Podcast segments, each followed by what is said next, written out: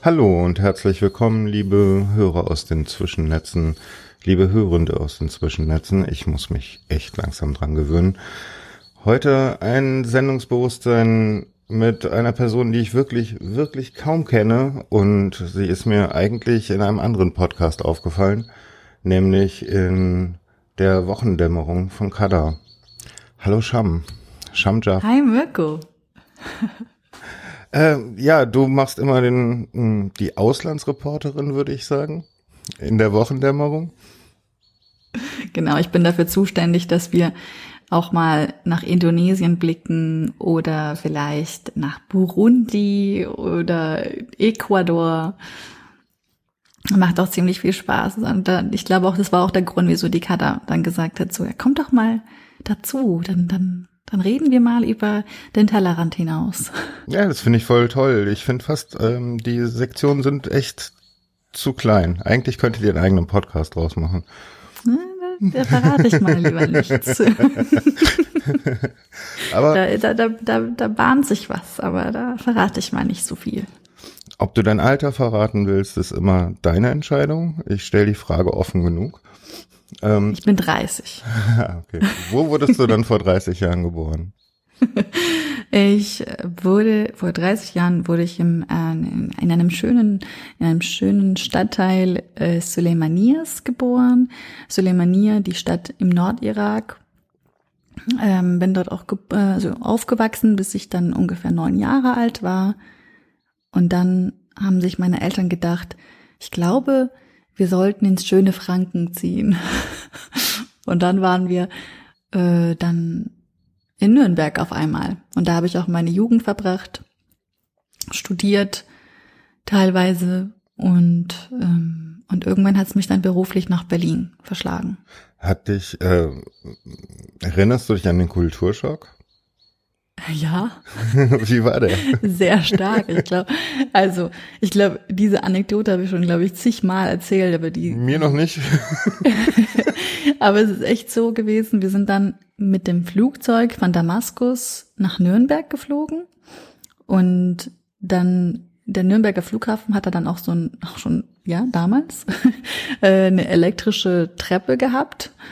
Äh, und, und dann haben wir die gesehen und meine Mutter erst einmal so, oh Gott, da traue ich mich auf jeden, auf jeden Fall nicht hin. So, das, das, wir hatten alle irgendwie auf einmal so voll viel Ehrfurcht und Angst vor der Treppe, die auf einmal so von sich aus irgendwie nach unten ging. Die hatten wir noch nie gesehen gehabt.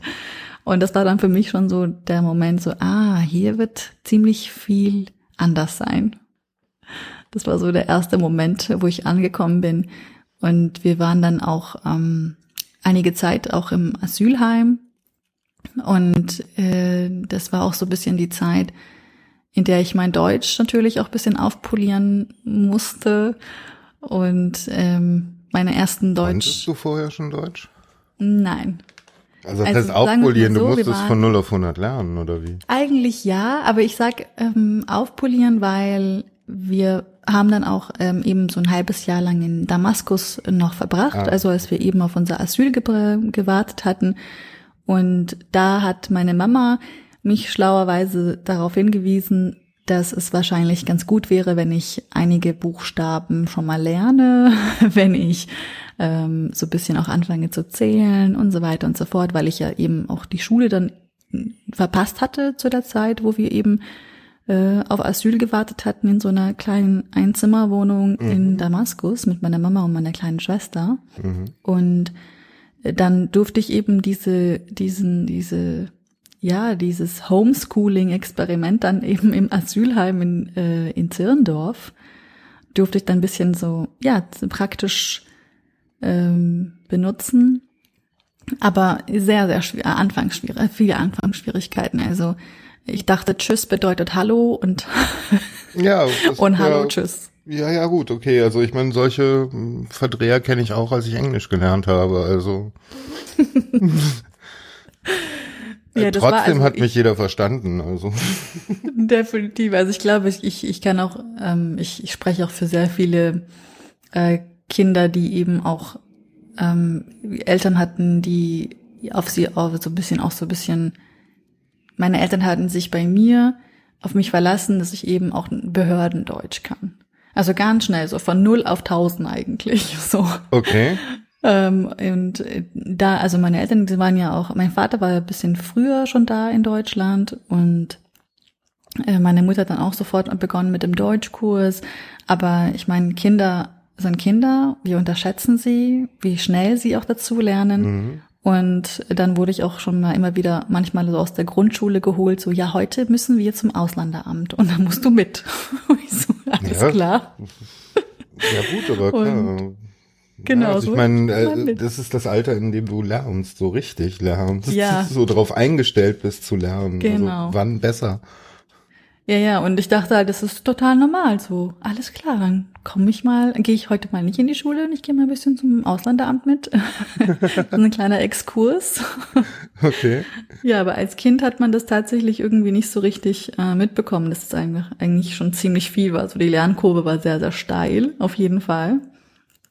Aber meine Eltern waren eben sehr darauf erpicht, dass ich ähm, nicht hinterher hinke, so natürlich auch in der Schule, dass ich die Sprache ähm, gut und schnell genug lerne, um eben mitzuhalten. Mhm. Hat aber gut geklappt. Also, also lieben Dank an meine Eltern da. Für meine Ohren unterscheidet sich äh, hier nichts zu einer nativen Sprache. Also Echt? Zu einem nativen Sprecher. Freut mich. Manchmal fränkelig sogar. Ja, genau. Also sowas kommt dann halt auch raus, ne? Also von daher, äh, es hätte mich jetzt nicht gewundert, wenn du gesagt hättest, ja, ich bin in Bochum geboren. Ehrlich jetzt? Wow. Ja. Oh. Okay, das ist ein schönes Kompliment, Dankeschön. Ah, okay. Ähm, ich äh, versuche gerade nicht in Fettnäpfchen zu tappen. nee, ich meine, wir haben ja, also ich habe jetzt mittlerweile jetzt mehr als 20 Jahre lebe ich ja hier mhm. und die deutsche Kultur gehört auch jetzt nun zu meiner Kultur. Äh, nicht ganz, aber schon vieles eben. Allein schon, ähm, dass ich damals, als ich jünger war, eben Sailor Moon im Fernsehen geguckt habe oder Dragon Ball Z und so weiter. Also einige kleine Gemeinsamkeiten habe ich dann doch schon ein bisschen aufgebaut mit den anderen. Das ist schon Weltkultur, oder? Ich glaube auch. Ich glaube auch. Oder? Ich würde schon sagen, also mhm. ich habe viele Freunde jetzt im internationalen, also internationale Freunde, die dann auch irgendwie große Fans von von von Sailor Moon oder Dragon Ball Z oder sowas waren. Mhm. Aber ja, also ich würde sagen, meine Kindheit, die unterscheidet sich auch tatsächlich auch von der Kindheit meiner kleinen Schwester, die ist sechs Jahre jünger als ich. Und sie ist aufgewachsen, naja, sie ist auch hier zum in, ins Kindergarten, also zum ähm, war im Kindergarten hier in der katholischen katholischen Kindergarten okay. und äh, hat dann die Grundschule auch komplett hier in Deutschland besucht. Bei mir war das komplett einfach, es war so total neu. Ich erinnere mich an die ersten zwei Klassen in, in Kurdistan. Ich erinnere mich auf einmal dann in der dritten Klasse so Deutschland, okay. Wie lange hat Sehr verschiedene gebraucht, bis du, bis du das Gefühl hattest, hier in dieser neuen Kultur angekommen zu sein? An guten Tagen, wenn du mich das fragst, sage ich so, ja, okay, ich bin angekommen. Es gibt auch Tage, wo ich das Gefühl habe, ich bin noch nicht angekommen oder ich werde nicht ankommen. Ach, heute noch. Also das ist, ja, das ist, unterscheidet sich auch tatsächlich sehr von der Stadt, auch in der ich lebe. Also in Deutschland ist das ist dieses äh, Willkommenheitsgefühl so ist äh, ungleich verteilt. Also in einigen Städten, ich bin in Nürnberg aufgewachsen und das Gefühl dort war sehr oft so, ich, ich gehöre immer zur Minderheit und ich werde immer zur Minderheit gehören. Ich war, ich war zu ähm, ich war zu Ausländerin für Nürnberg und zu Deutsch für Kurdistan. Und es war immer so mein. Mhm, du bist mein, immer zwischen den Welten, ja. Ja, ich war auf jeden Fall immer zwischen den Welten. Ich hatte zwei komplett verschiedene Freundeskreise. Ich habe dann irgendwann gemerkt, so, ah, irgendwas ändert sich gerade auch in mir, als ich dann ab der fünften Klasse dann ähm, auf das Gymnasium ging und alle meine Freunde aber äh, entweder auf der Hauptschule waren oder in der Realschule. Und ähm, auf dem Gymnasium habe ich dann irgendwann angefangen, nicht mehr nur Hip-Hop zu hören, sondern auch so Linkin Park oder Limp Bizkit. Und da haben auch immer meine ganzen Freunde irgendwann gemerkt, so, ach so, du wirst einer zu denen. Und du irgendwann habe ich dann gemerkt, so, ah. Ich bin einer von den, von wen? so einer von den, von den weißen, blonden Menschen, die dann Rock hören. Okay. Rock war tatsächlich ähm, nicht so gängig. Das war so, es war uncool unter den, unter meinen Freunden, also mein Freundeskreis damals. Und, und irgendwann habe ich gemerkt, so ab der siebten, achten Klasse habe ich auch diese, äh, dieses Genre für mich entdeckt, eben auch, weil ich einfach immer viel mehr äh, auch deutsche, Deutsch, ähm, was heißt, wenn ich sage, es ist ein sehr problematisches äh, nicht problematisch, es ist aber sehr ein mehrdeutiges Wort, ne, Deutsch. Ähm, ich habe es lange Zeit, ich habe es lange Zeit tatsächlich anders benutzt und jetzt denke ich auch sehr viel bewusster über dieses äh, über dieses Wort nach, was es auch für mich persönlich bedeutet. Naja, also ich würde auch keine Antwort drauf wissen. ja, damals habe ich tatsächlich, also für eine Lehr sehr lange Zeit habe ich Deutsch als etwas bin, als ein Wort benutzt, so, das sind die anderen, das bin ich nicht. Ähm, in Deutschland, genau, in Deutschland ähm, wurde mir dieses Gefühl leider nicht so oft gegeben, dass ich Deutsch bin. Mhm. Äh, Im Ausland aber, wenn ich dann gesagt habe, ja, ich komme aus Deutschland, war ich immer die Deutsche. Mhm. Mhm. genau. Ja, damit sind ja aber auch Verhaltensweisen häufig äh, erwartet und gemeint, die dann eigentlich gar nicht so wirklich zutreffen. Ne? Ja, tatsächlich. Also ich glaube auch sehr oft war es dann so zum Beispiel, wenn ich dann in Griechenland war und eben auch so verschiedene, also da war ich eben arbeiten ähm, und eben auf verschiedene Nationalitäten getroffen bin, dann waren die auch immer so, ah, das, ja, typisch deutsch, ne? Du bist pünktlich. Oder typisch deutsch, du bist mhm, gewissenhaft. Genau. Und es war dann für mich immer auch immer so, aha, interessant, sie, sie, sie nehmen mich als Deutsche wahr. Mhm. Und es waren dann immer so kleine Momente, wo ich mir dann dachte, so, mhm, äh, wo ich dann wieder immer für mich persönlich nochmal die Frage durchexerziert bin, was bedeutet das wirklich für mich und wie sehe ich mich? Und irgendwann habe ich mich aber damit abgefunden, dass ich einfach keine richtige Antwort auf diese Frage habe. Aber das kann ja auch eine sehr komfortable Position sein, so nicht wirklich, also beides zu kennen und irgendwie Beobachter von beidem zu sein, oder? Definitiv. Also ich glaube auch, allein jetzt aus meiner Biografie raus, eben mit diesem, mit diesem, ich hasse dieses Wort, aber Migrationshintergrund und und auch so ein bisschen, was ich auch jetzt heute noch tagtäglich mache, eben immer über den Tellerrand gucken. Mir fällt es sehr schwer, mich in so einem nationalen Kontext wiederzufinden. Ich habe viele internationale Freunde, ich lese sehr viel Internationales, ich, ich denke gerne global und dann eben mich irgendwie zu positionieren, so wer bist du, bist du kurdisch, bist du deutsch, das ist für mich immer so eine sehr eine, eine sehr eindimensionale Frage. Und ich würde gerne immer diese Frage eigentlich überspringen. Für mich ist da nicht so viel Aussagekraft eben in der Antwort drin. Naja klar, ich glaube aber die eigentliche Frage ist, wo fühlst du deine Wurzeln? Wurzeln. Ja, genau. aber das kann ich super nachempfinden. Ich habe auch keine. Ich würde sagen, ich weiß auch nicht. Also ist eine, ist eine, ist eine interessante Frage auf jeden Fall. Ich ähm, finde Wurzeln, das dann immer wieder dieses, ja, Wurzeln zum Beispiel merke ich dann, wenn ich, ich höre es, also ich, ich fühle mich dann immer ein bisschen heimisch, wenn ich an jemanden höre, der dann genau den kurdischen Dialekt spricht, den ich spreche, nämlich Sorani. Mhm. Und dann höre ich dann zu, ich nehme mir so, ah, schön. Und ich fühle dann wieder meine Wurzeln, wenn ich zum Beispiel Mamas Küche wieder ähm, koste und, und merke so, ja, das ist mein Lieblingsgericht. und aber auch wenn ich dann wieder irgendwie durch einige so Stadtteile von Berlin, wo ich halt eben viele Erinnerungen, schöne Erinnerungen gesammelt habe. Also das sind, ja, das sind so Momente. Du bist ein Baum, der über zwei, über zwei Kontinente gespannt ist, ne?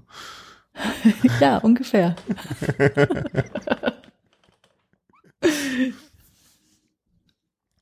ja, es, ich, ich finde es immer wieder interessant. Also ich meine, ich, ich habe da auch nur repetiert, was in meiner äh, mir entgegenschlägt, weil ich bin so oft hier in Deutschland umgezogen. Ich würde hier auch keine Wurzeln haben. Ja, ja ist interessant. Wo fühlst du dich denn am, am, am wohlsten in Deutschland? Schwierige Frage. Es hat alles seine Vor- und Nachteile. Hm. Am entspanntesten und freiesten fühle ich mich hier in Berlin, ehrlich gesagt. Kann ich nachvollziehen. Also da ist einfach, da wird man in Ruhe gelassen. Ja. Und in Karlsruhe darf, ist es mir machen. irgendwann sehr auf den Zeiger gegangen, jeden, mindestens jeden zweiten Tag auf Tattoos oder Piercings oder einen roten Bart angesprochen zu werden. Ja, hier darf man sein. Ja, mehr oder weniger, klar. Also ich meine, hier darf man auch ignorieren, wer ein Arschloch ist. Der große Unterschied auch zu Nürnberg, also ich meine, ich bin ja auch hin und wieder, also, also fast schon pendelig äh, ja hin und also zurück zu, zwischen Berlin und Nürnberg. Und wenn ich in Nürnberg bin, dann habe ich immer das Gefühl, egal was ich anziehe, ich werde immer beobachtet und beurteilt. Und hier in Berlin habe ich das Gefühl, die Leute sind mit ihrem Leben so beschäftigt und sind so abgelenkt von anderen Sachen, dass sie gar keine Zeit haben, sich auf sich auf dich zu fokussieren oder dir vielleicht mehr als eine Millisekunde zu schenken, so Aufmerksamkeit zu schenken. Ja, ich glaube, da, da, da spielt auch noch das Prinzip Reiz, Reizüberflutung eine Rolle. Ne? Also ja. ähm, du kannst hier kaum auffallen. Ja. Ja, also stimmt. weder durch deine Hautfarbe noch durch dein selbstgewähltes Aussehen. Ja, da musst du schon richtig in die Drag Queen Kiste greifen. Ja, ja, und auch sogar, also jetzt ehrlich gesagt, man merkt ja auch mittlerweile, wer neu in Berlin ist oder nicht. Wenn zum Beispiel auch immer jemand irgendwie anfängt zu schreien mitten auf der Straße und wer, wer sich umdreht, ist kein Berliner. ah, ja, stimmt.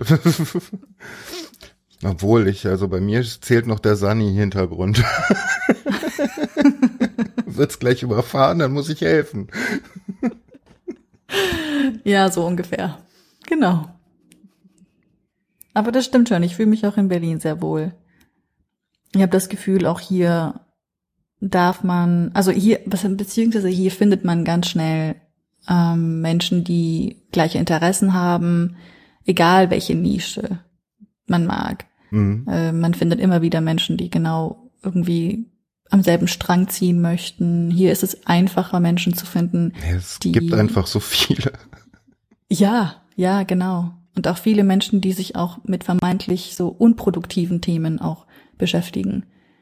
Das mhm. finde ich sehr, sehr schön an Berlin. Es ist eine es ist äh, so, die Lebenseinstellung ist so, ich bin jetzt nicht so nur auf Lohnarbeit getrimmt, sondern und, und mein Ziel ist es nicht, ein Reihenhaus zu kaufen und eine Familie so schnell wie möglich zu gründen, sondern mein Ziel ist es, mich irgendwie selbst zu entfalten, neue Themen für mich zu entdecken zu gucken, wo, wo stehe ich gerade dahin und so. Und auch das Thema Nachhaltigkeit, das Thema auch so ganz wirklich, also so Antirassismus. Es sind sehr viele, sehr viele Werte, finde ich, die Berlin vertritt und die dann auch so ein bisschen in einem stärken. Mhm. Wo man, wo jeder sich irgendwie ein bisschen damit befassen muss, wenn er nach Berlin zieht. Mhm. Und das finde ich sehr schön an Berlin. Zurück zu dir, warst du eine gute Schülerin? Ja, ja, ja, ge gezwungenermaßen. Meine Eltern wollten unbedingt, dass ich ähm, gute Noten schreibe. Ich bin das erste Kind, also ich habe ich das erste Kind-Syndrom. Mhm. Und sie wollten, dass ich, also das war auch, also ich habe auch immer so ein Pflichtbewusstsein, ne? So wollte immer meinen Eltern, meine Eltern wollte ich immer stolz machen wollte nach Hause kommen und sagen, guck mal, ich habe mich verbessert. Aber war es dann tatsächlich so, dass ich dann was verbessert für mich bedeutet, war dann immer so, ja, ich habe eine drei bekommen in der Deutschschulaufgabe. Das war dann ganz gut. Irgendwann habe ich dann als ich dann, glaube ich, meine erste Eins in der Deutschschulaufgabe bekomme, dann dachte ich mir so, ich glaube, ich werde besser in Deutsch. ja. Das war dann so einer der Momente, wo ich dann ah, vielleicht bin ich doch angekommen.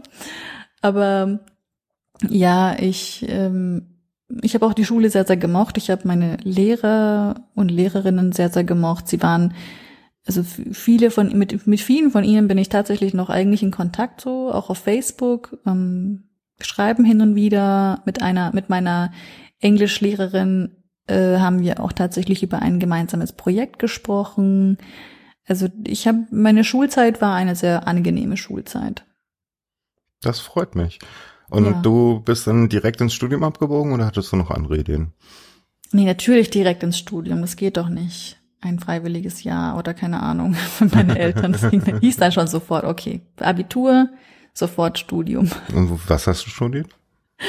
Ich habe ähm, Philosophie und Politikwissenschaft begonnen zu studieren und dann nach äh, einer ja etwas leider zu langen Zeit dann irgendwann gemerkt, so ich glaube so die Ausrichtung der Uni, was Philosophie anging, war mir dann einfach viel zu kontinental, viel zu europäisch. Oh, erklär, geht aber, geht aber, bitte. Ah, okay. Ja. Okay. Tatsächlich wirklich sehr, sehr europäisch zentriert. Also wir haben nur über, wirklich, also nur über Kant gesprochen oder über Wittgenstein also ja schon ähm, eher deutsch zentriert. Sehr, sehr, sehr viel über Hegel, sehr viel über Heidegger. Und das hat mich schon sehr, also schon sehr enttäuscht. Auch so die Auswahl der Philosophinnen und Philosophen. Eine Philosophin haben wir durchgenommen, das war halt einfach Hannah Arendt. Dafür bin ich sehr dankbar immer noch heute, aber. Lohnt sich immer sich, zu lesen, auf jeden Fall. Ja, aber an sich fand ich eben die Auswahl das, was wir studiert hatten, einfach sehr enttäuschend. Und dann habe ich dann gewechselt, bin dann zu Orientalistik gewechselt. Und das war auch wiederum sehr enttäuschend, weil die Auswahl war auch wiederum nicht europäisch zentriert, sondern sie war eben, die Auswahl war europäisch zentriert beeinflusst so. Nämlich, das waren dann halt immer, es war, ich, wir haben den Orient angesehen mit sehr westlichen Augen. Und das war für mich so nichts Neues und manchmal auch manchmal falsche Aussagen, manchmal eben auch sehr, ich weiß nicht so. Ähm, naja, man muss seine eigene Geschichte ja auch immer irgendwie rechtfertigen, ne? Ja, auch nicht nur das, sondern auch so diese diesen großen Fokus auf Schiiten und Sunniten und dann war da irgendwie, also ich hatte, ich hatte mir so viel mehr vorgestellt aus diesem, von diesem Studium und so viel mehr erwartet von diesem Orientalistikstudium und irgendwie war das dann auch irgendwie eine kleine Enttäuschung. Okay, und was hast du aus der Enttäuschung gemacht?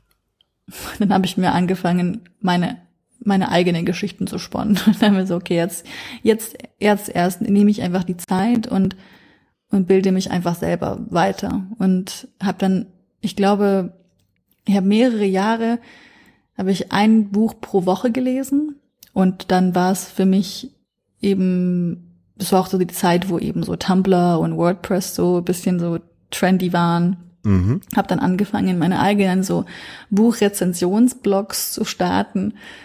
Und äh, als ich sie gelesen habe, und das mache ich eigentlich tatsächlich immer heute noch, äh, während ich sie gelesen habe, habe ich dann immer darüber geschrieben, was ich dann da, da daraus lerne und sehr viel so das, dieses, das kritische Denken, das mir mein Studium beigebracht hat, tatsächlich, dann einfach immer wieder zu üben und zu sagen, okay, jetzt, jetzt lese ich gerade dieses Buch, viel mehr über den Schriftsteller oder den Autor des Buches nochmal äh, nachdenken, gucken, was, was sind denn die Hauptaussagen, was lerne ich daraus, ähm, würde ich es empfehlen, würde ich es nicht empfehlen. Und ich glaube tatsächlich, diese Zeit war prägender für mich, als jetzt irgendwie mir Gedanken darüber zu machen, wie im Mittelalter Arabisch gesprochen wurde und irgendwelche äh, Gedichte aus dem siebten Jahrhundert auswendig zu lernen. Ja. Oh, entschuldige, ich war gerade auf Mute.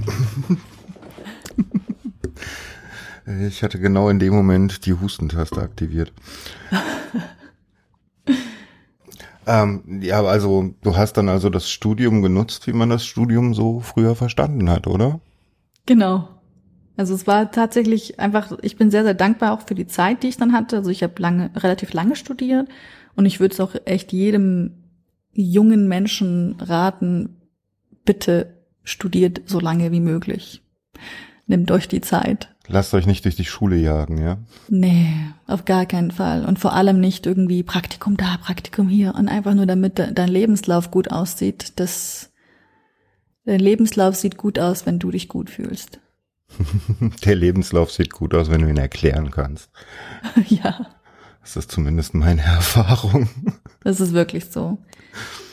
Menschen wollen nur, dass du, dass du dich auf deiner Reise wohlfühlst und ich ähm, habe mich auf meiner Reise während des Studiums sehr, sehr wohl gefühlt. Ähm, du bist jetzt also abgeschlossen? Ja, seit mehreren Jahren jetzt schon. Und wie nennt sich dein Abschluss?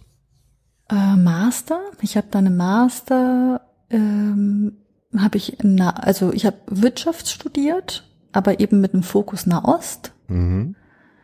Und das ist dann mein Master. Das hast du nach dem Studium oder was, was wolltest du mit dem Studium machen? Ich hatte keinen großen Plan. Also ich bin, äh, ich bin ja jemand, der auch sehr flexibel bleiben möchte und ich interessiere mich für sehr, sehr, sehr viele verschiedene Sachen. Ich würde mich eigentlich auch eigentlich einen Generalisten nennen. Und nach dem Studium war ich dann wirklich platt. Also ich war ja jahrelang in dieser akademischen Welt und habe sehr, sehr viel gelesen und sehr viel, sehr viel Theorie gelesen. Und ich dachte mir, ich würde sehr, sehr gerne jetzt mal in die große, weite Welt hinaus und mal irgendwie vor Ort was machen und irgendwelche solche Sachen machen, auf die ich wirklich so Bock hatte. Mhm. Und äh, ich habe zwar während meines Masterstudiums auch ähm, und während meines Bachelorstudiums auch einige Monate im Ausland verbracht, also im Libanon und habe da gelebt und so. Aber nach dem Studium dachte ich mir, okay, jetzt will ich gerne einmal ausprobieren, wie ist es denn in so einem Blockchain-Startup zu arbeiten? Und okay, so ernst? Einige Monate gemacht. Okay, das da werde ich gerne Insights, vielleicht auch gerne wenn es sein muss, off. oh, meine Insights, oh mein Gott. Ja, ja, ja. Blockchain anfing, also ich war ein großer, ein großer Fan und bin es eigentlich immer noch so von der Technologie, was sie alles auch machen kann und auch so von den, von den Möglichkeiten der Technologie. Aber je mehr ich eingetaucht bin, habe ich dann gemerkt, dass so, ich war dann bei so einem Startup dabei, das eben sich, ähm, das war, das war kurz eben äh, vor der vor so einer eigenen Währung da aufzustellen mhm. und einfach mich so in diese Welt hineinzudenken war super spannend, weil das ist eine komplette, das ist wirklich eine Parallelwelt, auch so politisch und ökonomisch gesehen. Es gibt ja wirklich Milliardäre, die nur Bitcoins haben, so und eben auch ihre eigene Weltanschauung haben und eigene Regeln aufsetzen und so weiter und so fort. Und das habe ich halt ziemlich, also mit sehr viel Neugierde verschlungen, also die ganze Literatur um diese Welt herum und alle Argumente nochmal bei mir aufgesaugt und, und, und, und dann irgendwann gemerkt, so ich glaube, die Welt ist mir, ich glaube, ich will, ich will wieder irgendwo hin, was. Wo Regeln herrschen. ja, ja, auch, aber auch ein bisschen mehr in die Richtung, also, ich würde gerne viel praktischer werden. Also es war ja auch wiederum ein bisschen mehr Theorie. Man hat ja, man ja nicht so wirklich gesehen oder man, die, die Technologie ist wahrscheinlich noch viel zu früh. Also vielleicht sehen ja, wir viel mehr. Technologie ist, also die Technologie an sich ist ja jetzt kein Hexenwerk, ja? Nee. Ähm, aber sagen wir mal, sie ist noch nicht ausreichend durchexperimentiert. Genau, genau, genau. Und ich glaube, dann habe ich mir, ich werde einfach ungeduldig und dann habe ich mir so, okay, nee, dann, dann war das jetzt erstmal mit dem, für, fürs Erste ist das jetzt meine Erfahrung gewesen mit Blockchain und dann äh, habe ich. Ähm, Aber äh, ist schon eine relativ anarchistische Welt, oder? Uff, das meinte ich. Das ist einfach eine Parallelwelt. Ja, okay. Parallelwelt mit ihren okay. eigenen. Dann, dann haben wir die gleiche, dann haben wir die, die, die gleiche äh, Wahrnehmung von dieser Parallelwelt, ja. Ja. ja. Also okay. es ist unglaublich. Ähm, das stellt ja die ganze Welt, die ich, die wir so ein bisschen außerhalb der Blockchain-Welt kennen, stellt es auf den Kopf. Ja, aber auch nur als Gedankengerüst. Ja. Weil äh, wirklich was dahinter steckt nicht. Ja, genau, das, das sehe ich genauso. Also das war auch ein bisschen meine, meine Erfahrung damit. Ich habe ja dann auch angefangen, eben viele so gesellschaftskritische Bücher darüber zu lesen und, und auch viele dieser Gedankengerüste haben es ja auch jetzt in, also es gibt ja einige dieser Vordenker in dieser Welt, die auch ihr Manifest so aufgeschrieben haben und mhm. viele, ja, so teils, teilweise eigentlich eine Religion mit eigenen ja, eigene, ja, ja, klar. Also, ja. aber wie so vieles eigene Religionen sind. Genau. Und das war für mich unglaublich, also es war voll schön, mal über sowas zu lernen, das komplett, also das war gar kein Teil meines Studiums, nirgend, also kein einziges Mal habe ich darüber gelesen oder habe, hat mir ein Professor, eine Professorin darüber irgendwie erzählt. Und das dann wieder im Selbststudium nochmal kennenzulernen, in der Praxis ähm, an, mhm. an Menschen ranzukommen, die sich mit dem Thema sehr, sehr intensiv beschäftigen, das war, das war ein Privileg und das hat mir auch sehr viel Spaß gemacht. Und aber wie gesagt, nach einigen, also so, ich glaube, das war ungefähr fünf Monate oder so, bis, oder vier, weniger, äh, dass ich mich eben mit diesem Thema sehr intensiv beschäftigt hatte und für mich aber auch dann eine persönliche für mich war dann persönlich stand dann fest, so, okay, ich glaube, ich möchte zurück äh, zu der zu der internationalen Politik und internationale Wirtschaft in der konventionellen Welt. Und habe dann mich ähm, freiwillig eben gemeldet, um in einem Flüchtlingscamp in Griechenland, in Zentralgriechenland äh, mitzuarbeiten. Was ein Kontrast. das meine ich hier. oh, wow. Also, okay, du. Genau. Also immer in die Vollen, ja? genau, also wie, das meinte cool. ich ja. Ich habe ja viele verschiedene Interessen und, und ähm, ich mag es auch gerne, ähm, verschiedene Sachen auszuprobieren und mich in neue Situationen zu stecken. Und das war auch eine sehr, das war eine sehr, sehr, sehr prägende Erfahrung für mich. Also äh, im Moment hörst du dich an wie ein Pendel, das gerade erstmal so voll auf die beiden kompletten Extreme geschwungen ist, um dann so langsam aber sicher von Projektchen zu Projektchen wieder so ein bisschen in die Mitte zu schwingen. ja, das ist, das bin ich immer gewesen. Auch während des Studiums habe ich ähm, Während meines Bachelorstudiums habe ich ein Magazin gegründet für Nürnberg. Das war so ein Magazin für junge Unternehmer und Unternehmerinnen. Ähm, ich habe während meines Studiums habe ich ähm, es ist ein, ein sozusagen so ein Philosophieblog gegründet. Also es sind immer wieder verschiedene Sachen gewesen, wo ich gedacht habe so, ah, das ist auch interessant. Machen wir das mal für eine Weile. Okay, ähm, wie waren denn deine Erfahrungen im Flüchtlingscamp? Ui, wo soll ich beginnen? Vorne. naja, so die Erfahrung, also das ist der, ähm, das war das Camp Rizona in Chaltiki und in Zentralgriechenland und das war eben eine der Camps, die tatsächlich viel, viel ähm, besser ausgestattet waren als die anderen. Also wie die zum Beispiel die Camps auf Lesbos oder in an anderen Teilen. Und wenn ich sage besser ausgestattet, heißt das einfach, es war einfach nicht so über über überfüllt.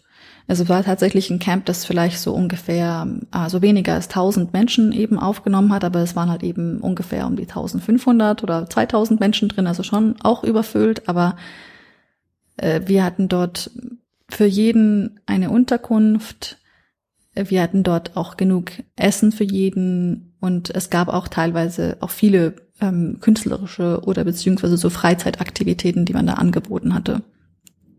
Also mhm. Es war ein einiger der ein, einer der besseren Camps in, äh, in, in Griechenland.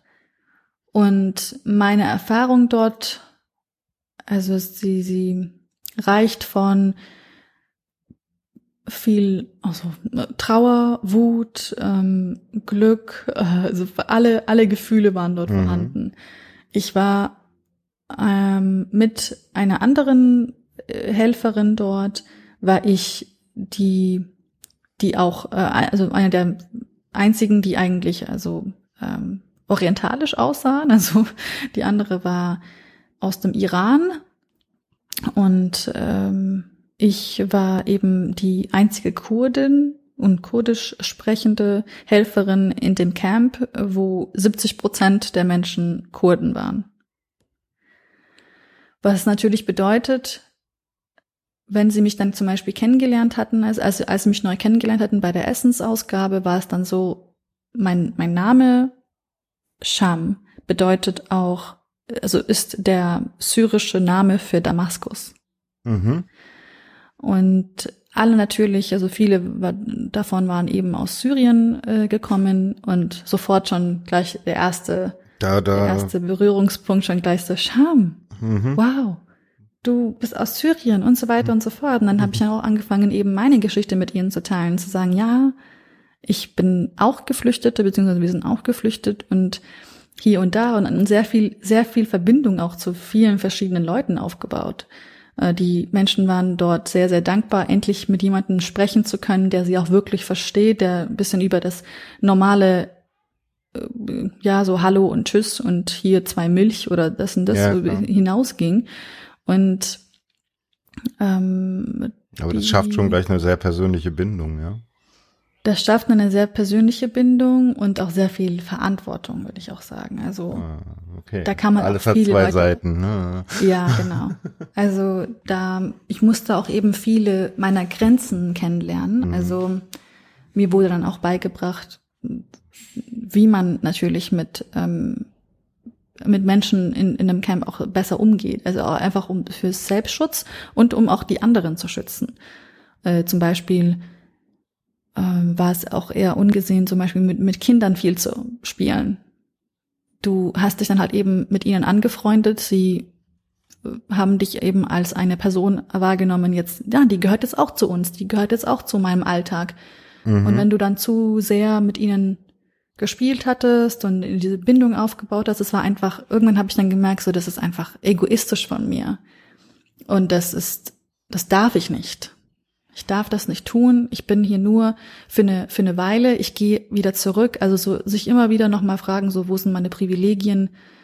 Und diese Privilegien auch nicht ausnutzen für, für, um sich besser zu fühlen oder irgendwie um, um, weiß ich nicht, also ich habe vielleicht das ein falsches Wort dafür, aber eben diesen emotionalen, ähm, es gibt ja viele Helfer und Helferinnen, die eben dahin gehen und das, das Ganze so ein bisschen als eine Art Abenteuerurlaub ansehen. Das mhm. war auch eine, eine Schattenseite äh, dieses, dieses Kapitels, wo ich dann eben Menschen kennengelernt hatte. Das waren einfach sehr junge Menschen, die Gutes machen wollten, also die eine gute Absicht hatten. Aber nur weil man etwas gut meint, heißt es ja nicht, dass man es ja auch gut macht. Ne? Ja gut, aber man muss sich auch erstmal drin ausprobieren, ne? Ja, auf jeden Fall, aber sehr oft war es dann so, dass ich dann gemerkt hatte, sie haben eigentlich diese interkulturellen Kompetenzen haben ihnen gefehlt. Und das war ja auch mhm. eben dieses, diese Machtdynamik, die kam ja dann auch natürlich durch. Also aus der Perspektive hier sollen sie ja da diese interkulturellen Kompetenzen lernen, ja. ja, und diese interkulturellen Kompetenzen, die waren dann einfach, also die hat man dann vielleicht nach einer Weile gelernt, aber das war dann auch sehr viel auf die Finger hauen und, das und das nicht machen. Und vor allem auch, als ich dann ein Teil des Teams war, kamen dann halt viele eben ähm, HelferInnen auch zu mir und haben mich eben gefragt, ja, du, ähm, ich verstehe nicht, wieso die mir nicht zuhören möchte. Ich sag die ganze Zeit, ähm, ich kann ihr nur eine Milchpackung ausgeben, aber sie will immer zwei. Ich verstehe nicht wieso. Und, und irgendwann so zum Beispiel, wenn ich dann mit ihr gesprochen habe, dann habe ich herausgefunden, ach so, sie wollen Joghurt machen. Und sie wollen auch die anderen mal zu sich selber, also zu sich äh, in, in also zu sich ins mhm. Zelt oder zu sich in, in, mhm. ins Camp zu Hause sozusagen einladen. Und das gehört halt eben auch zur ähm, Kultur, zur kurdischen, zur syrischen, zur Elba, so aus dem Nahen mhm. Osten. Da, ja, da, das, das, macht man gerne. Kann ich schon nachvollziehen, und, ja. Genau, und aber auch diese ganz kleinen Sachen eben weiterzugeben und zu sagen, guck mal, vielleicht kannst du das vielleicht zum Funktionieren bringen. Also nicht zu mhm. sehr auf, auf, auf diese also versuchen irgendwie zu sagen, okay, wenn ich etwas frei habe, dann kann ich dir dann noch eins geben. Oder eben versuchen, auf eine andere, äh, mit einer, also eine andere Tonlage zu treffen auch. sehr oft war es dann so, dass sich halt eben, also die Menschen aus dem Nahen Osten sind noch sehr stolz. Und redest du mit ihnen auf eine gewisse Art und Weise und, und, und drückst so auch nochmal das Machtgefüge nochmal so aus oder unterstreicht dieses Machtgefälle auch immer wieder. Das ist, ähm, ja, das ist keine schöne Erfahrung für sie. Mhm und ihnen auch so ein bisschen beizubringen, wie kann man ein bisschen empathischer mit jemandem sprechen und so weiter und so fort, einfach kulturell ja, gesehen. Klar, aber da, da, da treffen halt auch Kulturen aufeinander. Ne? Also genau. hier ist eher dieses Autoritätsgehabe, ein jetzt, äh, ich mach dir klar, hier geht's nicht weiter, geh weg. Genau. Ja? Und auch so dieses, wie gesagt, ne, Machtgefälle ist für mich, glaube ich, das Wort, was ich dort am, am ehesten gelernt hatte, eben das dann zu sagen, ja, ich habe jetzt gerade die Milch, ich habe das Brot, ich habe das mhm, Zucker und so weiter und so fort. jetzt gerade, ja, ja. Genau, und, und, und aber da halt eben sehr, sehr ähm, auf eine andere Ebene mit ihnen zu sprechen, ich glaube, das war eben, das, das, das ist unbedingt sehr, sehr wichtig. Und das müssen HelferInnen die beabsichtigen, dorthin zu gehen, das, das muss sehr, da, das Bewusstsein muss dafür sehr, sehr gestärkt werden vorher. Hattest du auch mehr sprachliche Kompetenz? Ja, ich meine, ich habe ja Arabisch gelernt, ich konnte Kurdisch, äh, obwohl ich auch natürlich bisschen Probleme hatte mit dem syrischen Dialekt, äh, also mit dem, mit dem Kurdisch, das dort gesprochen wird. Es war ja auch sehr viel ähm, Kurmanji, es waren auch sehr viele Badini sprechende Kurden dabei. Und ich musste mich erstmal dran gewöhnen, aber nach einer Weile konnte ich mit ihnen ganz gut sprechen mhm. und die kannten mich ja auch und dann kamen sie dann auch her mit ihren Smartphones und haben mich allen ihren Familienmitgliedern vorgestellt. so per FaceTime habe ich erstmal allen Hallo gesagt. Ja klar, du warst dann so, so auch ein besonderer Ankerpunkt im Endeffekt. Ja, und ich, es hat mir dann schon, ja, es hat mir dann schon natürlich sehr, sehr wehgetan, zu wissen, so, okay, ich, ich gehe dann wieder auch. Ähm, aber es gab auch so manche Berührungspunkte, die waren sehr, sehr schön. Zum Beispiel eben, da, da kamen halt eben viele auf mich zu, also auch so ähm, ältere Männer, die dann gesagt haben, hey, was ist denn das Wort hierfür auf Englisch? Was ist denn das Wort mhm. dafür auf Englisch? Also mhm. Also die halt eben auch nicht irgendwie wie ihre Kinder auf die Schule geschickt wurden. Die wollten eben diese Zeit dann nutzen, um mehr zu lernen. Und und ihre Englischkenntnisse zu verbessern und da dann zu merken, ah, okay, da ist so ein Bedürfnis da, die habe ich dann irgendwie, also als jemand, der dann ihre Sprache spricht, und dann bin ich dann zu den anderen HelferInnen oder zu der Organisation gegangen, für die ich dann dahin gegangen bin und gesagt, so, ich glaube, wir brauchen mehr Englischbücher.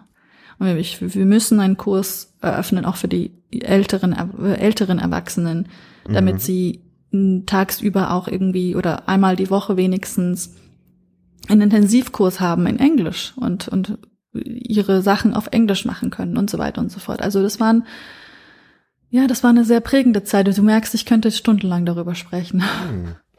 Wir haben Zeit. ja. Wir haben Zeit. Ja, aber okay. Ähm, sehr, sehr interessant. Also ich meine, äh, du brauchst wirklich einen eigenen Podcast. wo ging, äh, wo ging's denn danach weiter? Ähm, ich bin zurückgekommen und war dann erst einmal, ähm, habe nichts gemacht, ehrlich gesagt. Ich habe mich dann erstmal be beworben allerlei und habe keine Stelle gefunden, die mich so wirklich ge gecatcht hat. Was, was wäre denn eine Stelle gewesen, die dich gecatcht hätte? Ja, tatsächlich in der internationalen Politik. Also ich hätte mich dann so, in so Diplomatin vielen, in die Richtung? Ja. Ah, okay. Ich hatte, das war zu dem Zeitpunkt, das war eine meiner Präferenzen gewesen. Ich hatte mich dann auch für Stellen in Myanmar beworben oder in Kongo und ich dachte mir so, ich will, ich will noch mehr in diese Schiene reingehen. Mhm. Und das, ähm, ja, habe dann zu dem Zeitpunkt war das einfach der falsche Zeitpunkt, dass ich gesucht hatte. Und da war leider nichts frei. Und irgendwann aus so einem ganz kleinen Zufall hat sich dann, äh, ja, habe ich dann bei, bei einem großen Konzern hier in Deutschland begonnen. Habe ich jetzt dann einige Jahre dann gearbeitet und vor paar Wochen, vor zwei Wochen, habe ich das Unternehmen verlassen um mich selbstständig zu machen. Erst vor zwei Wochen. Ja. Ja, ich habe mir gedacht, die Pandemie ist der richtige Zeitpunkt. Ja, ja, ja, ja. Um mich selbstständig zu machen. Ja, super. Ich meine, ich, ich bin auch in den Top gerade gefallen, aber ähm, das ist ein anderes Thema. Ich, ich hatte nicht damit gerechnet, dass mir eine Pandemie helfen könnte.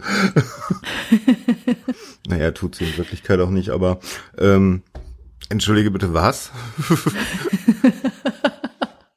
Ja, das ist so ein bisschen die gängige Reaktion darauf gewesen. Aber es hat sich, aber das ist bei mir eine logische Folge gewesen. Ich habe jetzt in den letzten Jahren immer wieder nebenbei, immer interdisziplinär irgendwas gemacht. Ich war, ich habe ähm, Projekte gemacht mit äh, der Bundeszentrale für politische Bildung neben meinem Vollzeitjob oder eben ähm, habe dann bei Startups äh, in, in, in München mitgeholfen.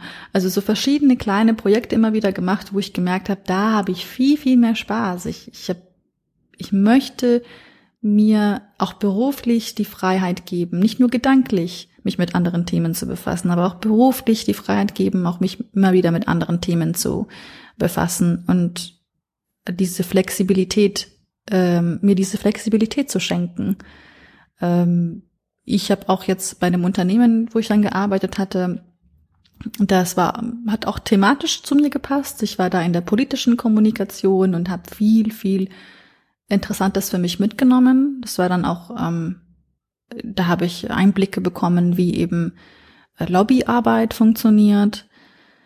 Da habe ich ähm, gelernt, ja, wie man wie die großen Botschaften eben aus so Konzernen auch an die Politik formuliert werden, wie eben dieses Zusammenspiel funktioniert. Das war auch immer wieder einer meiner großen ja, Wissenslücken im Kopf. Ne? Ich wusste nicht, wie, was man sich unter Lobbyarbeit eigentlich vorstellt, wie das funktioniert. Sind die denn so böse? Verstehe ich bis und, heute nicht.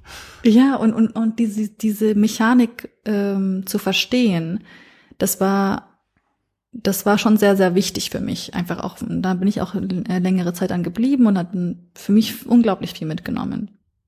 Ja, was und sind denn deine, deine Erkenntnisse zum Thema Lobbyarbeit? Es ist einfach, also es kommt natürlich darauf an, aus welcher Perspektive man spricht, aber natürlich hast du viel mehr Stimmgewalt, wenn du bereits natürlich auch so große Argumente hast, ja, wie ich bin schon sehr lange in diesem Feld, ich ähm, kann dafür sorgen, dass so und so viele Menschen ihre Arbeit behalten.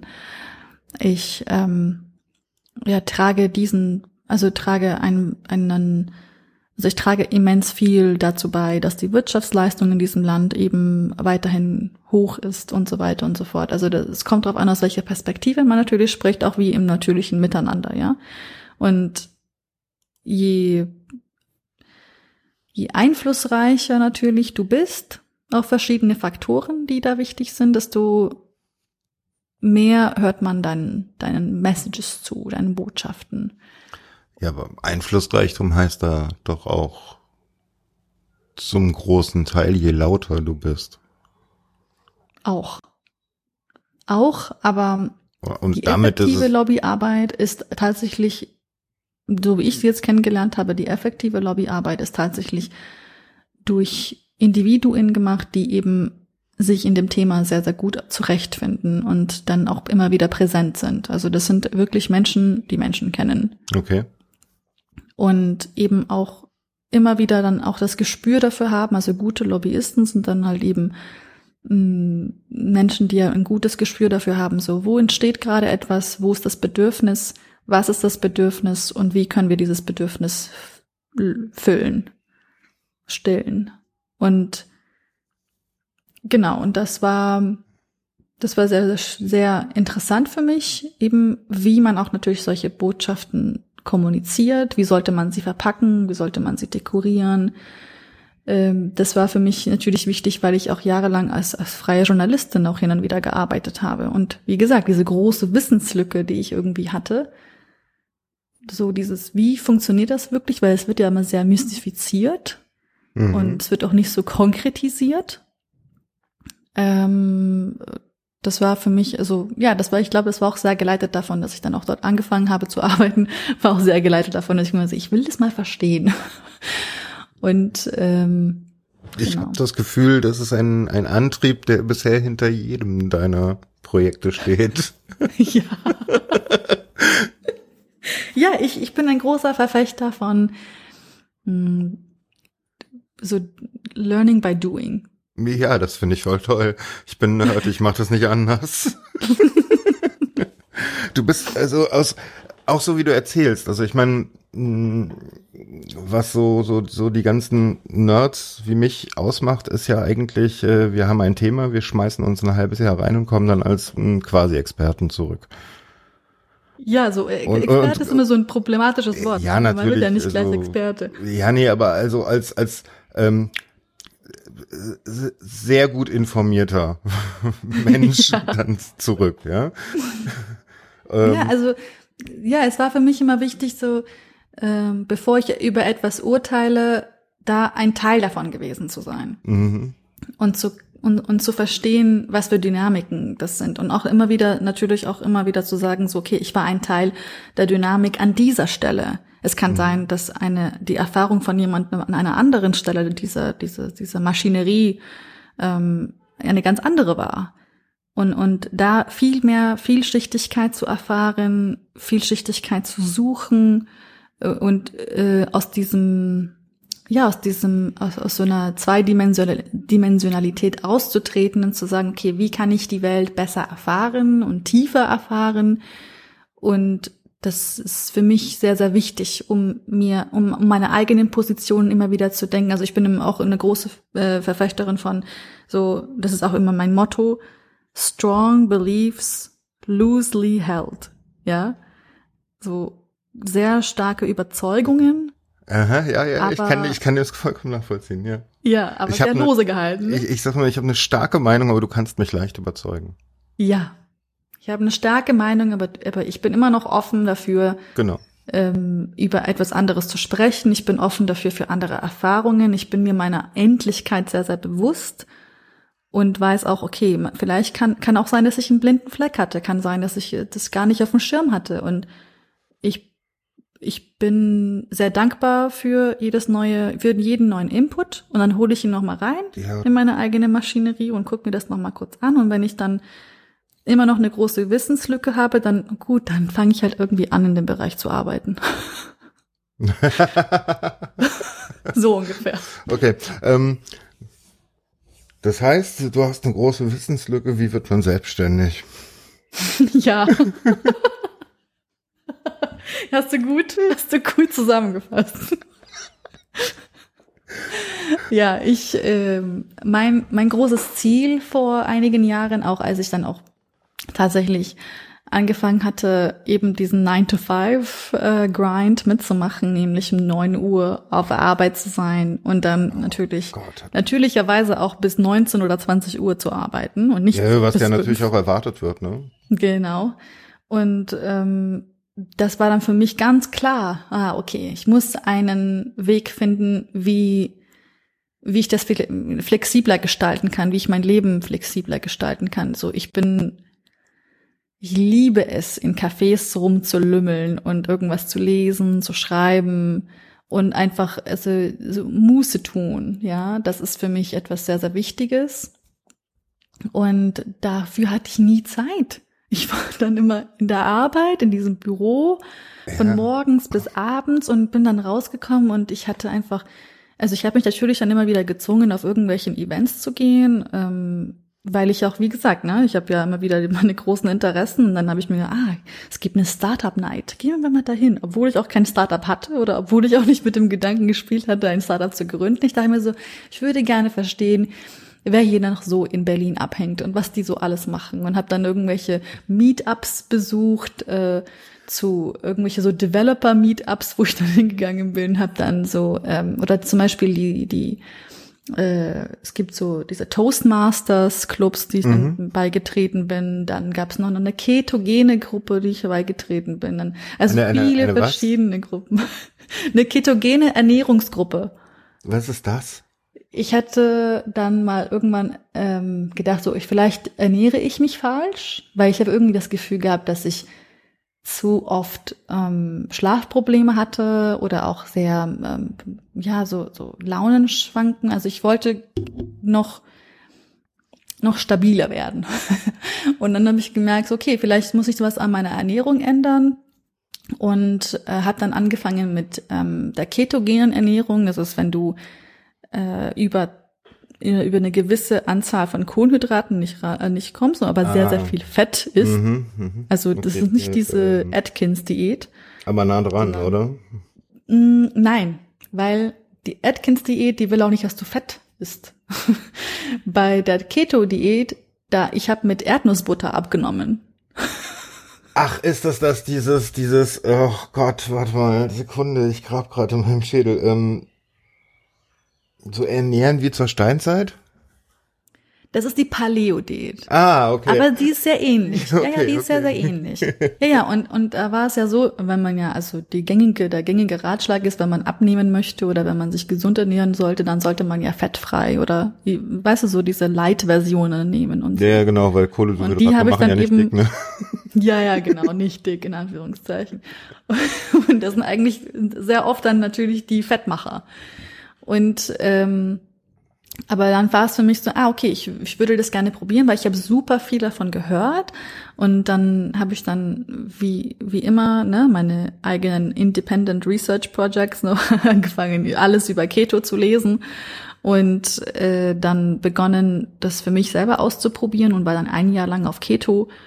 Und das hat mein Leben verändert, wirklich. Also, Ernsthaft? Wirklich. Ich habe dann immer immer durchgeschlafen, wirklich mein Schlaf, meine Schlafqualität war 100 Prozent. Und ich hatte viel weniger so diese Hungerattacken. Ich habe viel mehr bewusst ähm, gegessen, ist auch sehr viel mehr selber gekocht, auch natürlich, weil wenn du draußen isst, dann sind da so viele verschiedene andere Sachen drin, ja. dass du kein, keine, keine wirkliche Kontrolle mehr darüber hast, was du isst. Und da kann ich ein ähm, Lied von singen. Ja. Ich habe genau. so viele Allergien oder Allergene ja. im Endeffekt. Ja. Hey, wenn ich draußen esse, ist vorbei.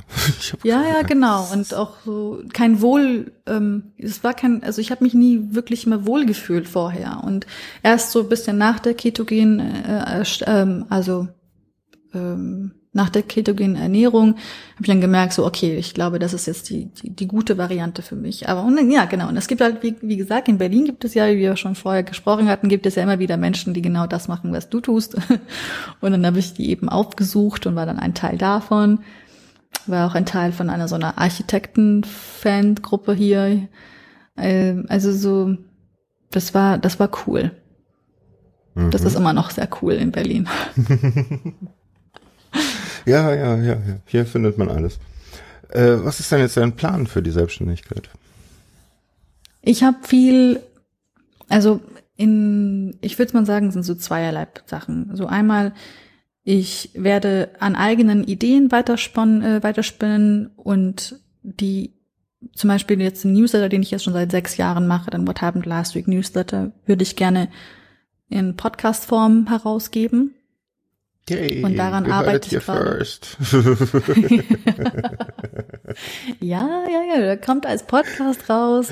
Und das hat mich eine lange Zeit gebraucht, eben auch um die Kapazität dafür zu haben. Also mit einem Vollzeitjob, das ist schwierig. Tja. Schwierig, einfach auch einen qualitativ hochwertigen Podcast dann auch zu erstellen. Und dann dachte ich mir so, okay, nein, ich, ich bleib dann lieber bei dem Newsletter erst einmal. Und wenn ich dann Zeit habe, dann kann ich mich eben um einen Podcast kümmern. Und das mache ich dann eben gerade, eben auf Deutsch und auf Englisch würde ich das gerne herausgeben. Und daran arbeite ich an so guten Konzepten, äh, wie das eben funktionieren könnte.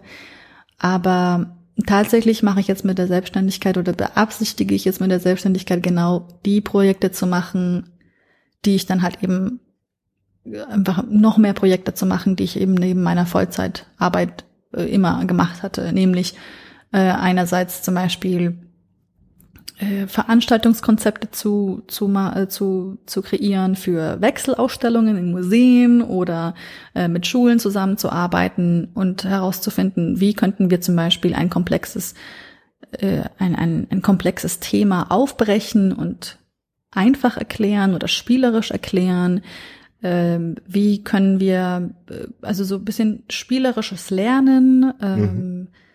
und auch spielerisches Vermitteln. Also das ist immer so ein bisschen mein Steckenpferd, weil ich ja gerne für mich selber autodidaktisch Sachen lerne und, und das dann gerne in, in so Formate und Ideen und Konzepte übersetze. Und genau, das sind so ein bisschen meine, meine Ideen jetzt für meine Selbstständigkeit. Ich würde gerne meine Interdisziplinarität einfach mal viel mehr, äh, eine größere Spielwiese geben. Verstehe. Das heißt, ähm, du wirst wahrscheinlich auch so Community, ähm, über Community versuchen, Geld einzusammeln, also für deinen Podcast, Patreon oder Steady. Genau. Also für eine Newsletter gibt es ja ein Patreon.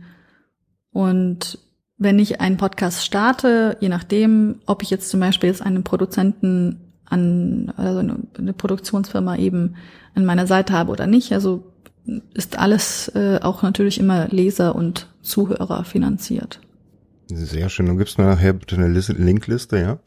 Ja, gerne. Also wer äh, Scham unterstützen will, äh, unten gucken oder auf meiner Webseite. Bitte. Ja, gerne, viele. auf jeden Fall. ähm, wie, wie bist du, hast du mit dem Newsletter angefangen? Du wirst dich wieder wundern, also auch wieder, weil ich, die Idee ist entstanden 2000, 2014 tatsächlich. Ähm, sie ist entstanden während eines Praktikums in Berlin da habe ich äh, bei einem äh, Lobbyverein gearbeitet, dass ich ähm, ich hatte dort die Aufgabe, das Magazin zu verwalten, also das, das eigene interne Magazin zu, ähm, also redaktionell tatsächlich auch mitzugestalten. Und die Aufgabe war dann, ich sollte bitte eben alle Nachrichten sammeln, darüber schreiben. Und das war sozusagen der erste Impetus, der erste Impuls für diese, für die Idee. Weil da habe ich irgendwann gemerkt, also auch als, als ich, also während meines Politikstudiums, aber auch jetzt während dieses Praktikums vor allem, dann gemerkt, so viele Nachrichten, die ich bei den Nachrichtenagenturen lese, die sind gar nicht Thema. Mhm. Der, zum Beispiel bei der Süddeutschen, bei der Frankfurter Allgemein, bei der Zeit oder bei dem bei der Bild, ja, so das war es hat sich immer wieder herausgestellt, das sind Themenzyklen, die die wir haben, ja. Wir reden dann vielleicht vier, fünf Wochen über ein Thema, ganz genau. großes Thema und dann so gerät nächsten, sind die nächsten sechs Wochen ist Rassismus und dann ist auch wieder gut. Genau, und für mich war es dann so, aha, interessant, also es gibt eine Kuration dieser Themen, dieser großen Themen, über was wir sprechen. Und Viele verschiedene Themen wurden gar nicht angesprochen, obwohl das tolle, tolle Themen waren.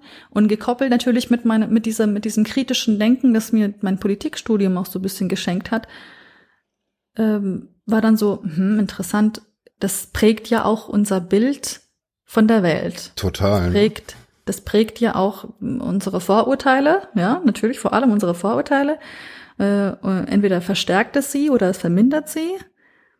Und Medien und, und, und auch so die, die Macht der Medien nochmal so für mich selber nochmal so kritisch zu überfragen, hinterfragen, so was ich ja lese, das beeinflusst ja auch, wie ich handle. Und ähm, das war natürlich auch eine der äh, Motivationen, dann als freie Journalistin eben für kurdische Exilmedien zu arbeiten äh, oder auch äh, mein, eigenen, mein eigenes Magazin da während des Studiums zu gründen oder eben für die Lokalzeitung in Nürnberg eben zu arbeiten. Aber auch, aber auch eben ein ganz neues Format für mich selber zu, zu gründen und zu sagen, ich glaube, ich muss wenigstens meine Freunde und meine Schwester ähm, eben so auf dem Laufenden halten, weil sie bekommen das alles nicht mit, was ich alles mitbekomme. Und dann ist die Idee von einem Blog entstanden. Das war, ähm, das war erst ein kleiner Blog, den ich immer so an meine Freunde geschickt hatte, den meine Freunde gelesen hatten und irgendwann, der wurde halt immer wieder weitergegeben und mein bester Freund dann meinte dann irgendwann, ich glaube, das musst du dann, wieso verschickst du es einfach nicht als E-Mail? Dann lesen es halt immer alle. Ich so, okay, dann machen wir das mal. Und da hat er irgendwann alles aufgesetzt für mich und habe dann begonnen damit und nach einem Monat hatte ich schon erst meine ersten 1000 Leser. Wow. Das war, das war echt äh, wow.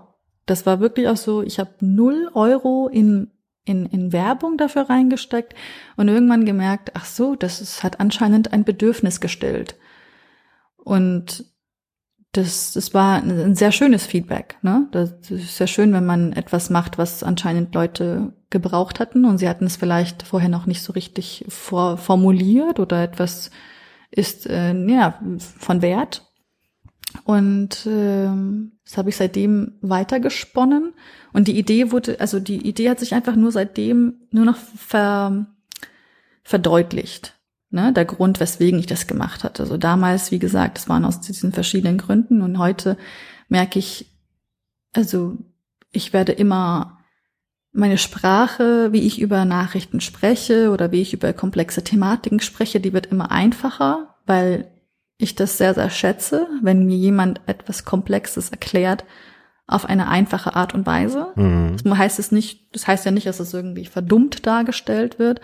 Nee, aber leicht sondern, verständlich. Genau, verständlich und eben auf Augenhöhe. Das ist ja, das genau. Wichtigste. Genau. Und Menschen dort abzuholen, wo sie sich befinden und nicht irgendwie ihnen die, die Bringschuld aufzulasten. Ne?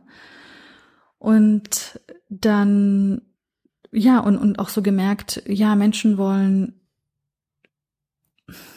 man denkt ja immer von diesem, von diesem mysteriösen, äh, dieser Neutralität, ja, die ja anscheinend existieren soll, aber die nicht existiert. Welche Neutralität? Neutralität gibt es nicht. Grundsätzlich.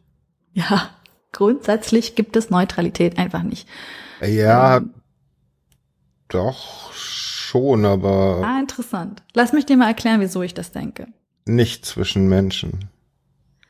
Ich glaube, Neutralität da ist schon bereits weg, wenn, wenn man sagt, ich, äh, ich schreibe über dieses Thema ein Buch. Du hast ja. bereits schon in der Kuration, in dem Thema, hast du bereits schon. Meinst du damit bezogen. Objektivität und Subjektivität? Ja. Okay, Objektivität glaube ich auch nicht, dass es die gibt. Ja. In keiner Form. Also Worin unterscheidet sich für dich Objektivität und Neutralität? Neutralität ist für mich ein technischer Begriff. Ah. ah. okay. Für mich ein sehr, ja, für mich ist es Objektivität. ja, ja, genau. Verstehe. Verstehe. Ja. Genau. Und, und das war für mich auch eine der Lehren eben auch aus, den, aus dem Newsletter, eben zu sagen, so, ich will, ich will den Menschen, die eben gerne Nachrichten lesen, ihnen auch vermitteln, so, nichts ist neutral oder nichts ist objektiv, jetzt um in deiner äh, Vokabular, im Vokabular zu bleiben. Nichts ist objektiv mhm. und aber dem entgegenzuwirken, zu sagen, aber ich bin transparent, ich bin diese Person und ich habe diese, diese Themen kuratiert, ich habe sie jetzt für dich zusammengefasst und äh, verständlich erklärt und nochmal kurz in den größeren globalen Kontext gesetzt und eben einfach um um ihnen das zu sagen. Ne? So das, was gerade jetzt auch YouTube bisschen gemacht hat, ne? vor, ich glaube, vor zwei Jahren war das oder so, wo sie angefangen haben zu sagen, so ja, wo man dann diesen kleinen, dieses Label, diesen Label ja. sieht so, Al Jazeera ist vom katarischen, äh, von der katarischen so das, Regierung. Was in der Wikipedia so als Überschrift zu finden ist, genau. Genau, genau, genau.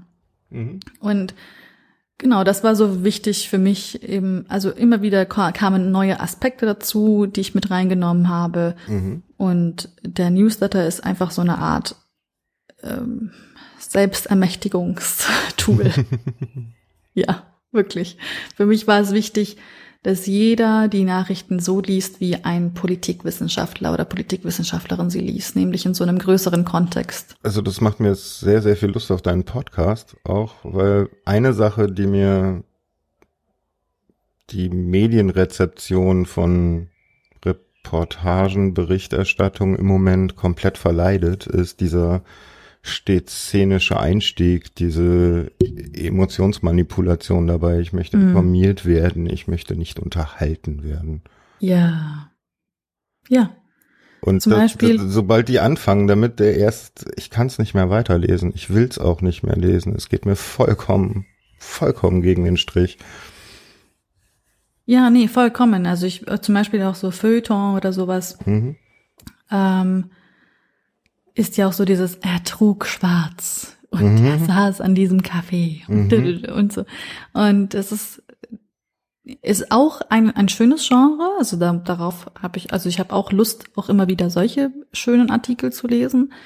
Aber sehr oft war es ja so, dass viele ja äh, den Unterschied zwischen, das ist jetzt ein Meinungsartikel, genau. das ist ein bezahlter Artikel das ist ein Porträt, das ist ein, das ist eine tatsächlich eine rechte Meldung.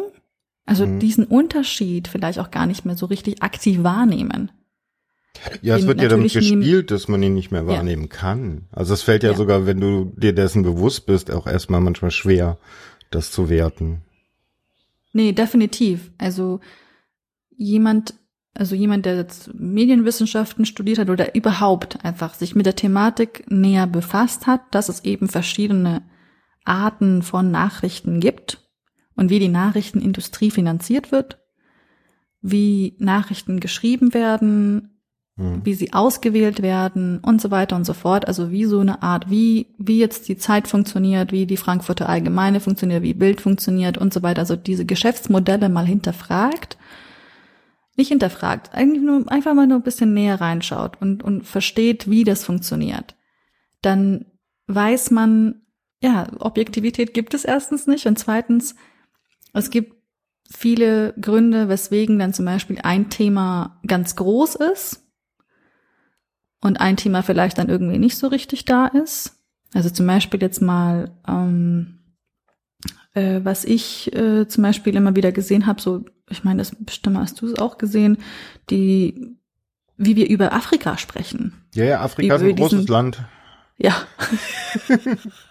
genau, sind, ein großes Land. Oh, oh, oh, und da kommen die Farbigen her, weil schwarz darf man nicht mehr sagen. So, es ist einfach, es ist einfach unglaublich, wie wir manchmal über afrikanische Länder eben sprechen. Zum Beispiel jetzt derzeit ist ähm, Lesotho äh, in, also in, in den Nachrichten ähm, gerade, also so ein Thema, weil eben auch Lesotho, da geht gerade, das ist so ein Political Thriller, tatsächlich so wirklich so ein tatsächlicher sehr, sehr spannender politischer Thriller, okay. was da abgeht. Da wird der, der Premierminister oder die Frau auch des Premierministers, ähm, die werden gerade, die wurden gerade angeklagt und verhaftet, weil äh, die erste Frau vom Premierminister ermordet wurde. Und man geht davon aus, dass das die First Lady getan hat und dass der Premierminister wow. oder der vorherige Premierminister daran beteiligt war. Okay. Und es ist eine sehr, also die ist ja, also diese Geschichte, die ist ja skandalöser als irgendwelche Kardashian-Geschichte und ähm, ich ist auch weder das eine noch das andere. Also auf jeden Fall äh, skandalöser als jeder Hollywood-Film, würde ich mal sagen. Okay. Und das äh, ist.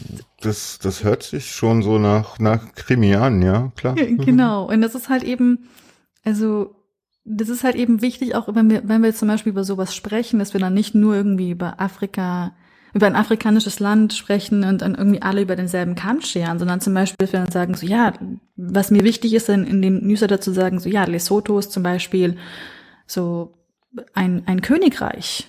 Da gibt es einen König. Ich, ich habe äh, keine Ahnung, ich habe nicht mal die, die blankeste Ahnung, wo es liegt. Also wenn ich jetzt anfangen würde, ich müsste erstmal googeln, ja. Ehrlich. Und oder auch wie groß das ist. Kein, überhaupt, zum Beispiel. Keine Ahnung. Genau, genau, genau. Und das ist auch etwas, was ich auch immer wieder mache. Zum Beispiel, ich provoziere das dann auch gerne in so einem kleinen Nebensatz, wo ich dann sage, so ja, weißt du, wo Burundi liegt? Weißt du, wo Lesotho liegt? Und hier ist ein Spiel online, das kannst du spielen, um deine, äh, um deine, deine Geografiefähigkeiten zu verbessern. Oh cool. Ja, das, das mache ich sehr, sehr gerne. Oder zum Beispiel, man geht dann so, man schaut dann zum Beispiel auf die, auf die Weltkarte äh, bei Google Maps oder sowas. Und viele wissen ja nicht, dass die Weltkarte auf Google Maps gar nicht den, ähm, gar nicht die richtigen geografischen Verhältnisse nee, das wiedergibt. Mercator-Verzerrung, ne? Genau, und dann sind dann alle so baff, wenn, wenn sie dann die richtige, ja, ja, genau. die richtigen Proportionen sehen. Und dann eben guckt man so Lesotho auf Google Maps an und sieht das so, ist ja voll das kleine Land, wieso reden wir über dieses kleine Land? Aber wir reden auch über Albanien oder Mazedonien und die sind genauso groß. Mhm. Und, und dann, wenn du dann nochmal sagst, so, ah, da kannst du sogar Skifahren in, in Lesotho, dann sind alle so, what? Aha interessant. Und da hast du einen ganz, ganz anderen Einstieg in ein Land, das man vorher gar nicht vorher so wirklich gekannt hatte. Mhm. Und das ist für mich, ähm, ja, und das ist für mich sehr, sehr wichtig, dass man eben sich mit Themen beschäftigt und versucht, die Vorurteile, die man vielleicht hatte, oder dieses vermeintliche Vorwissen, das man eben durch Vorurteile bestärkt so ein bisschen hat, ähm, dass man die immer wieder aufbricht und dass man immer wieder so als als ein, als so ein Anfänger naja, gut, sich mit also, dem Thema beschäftigt. Ich meine, das ist ja halt auch Achtelwissen, was einem vermittelt wurde, ne? Ja. Ja. Also. Ja. Wenn man nicht aktiv hinterfragt. Ich meine, das ist aber auch so eine Sache, ähm, wo ich mich dann frage, oder häufig frage, ähm,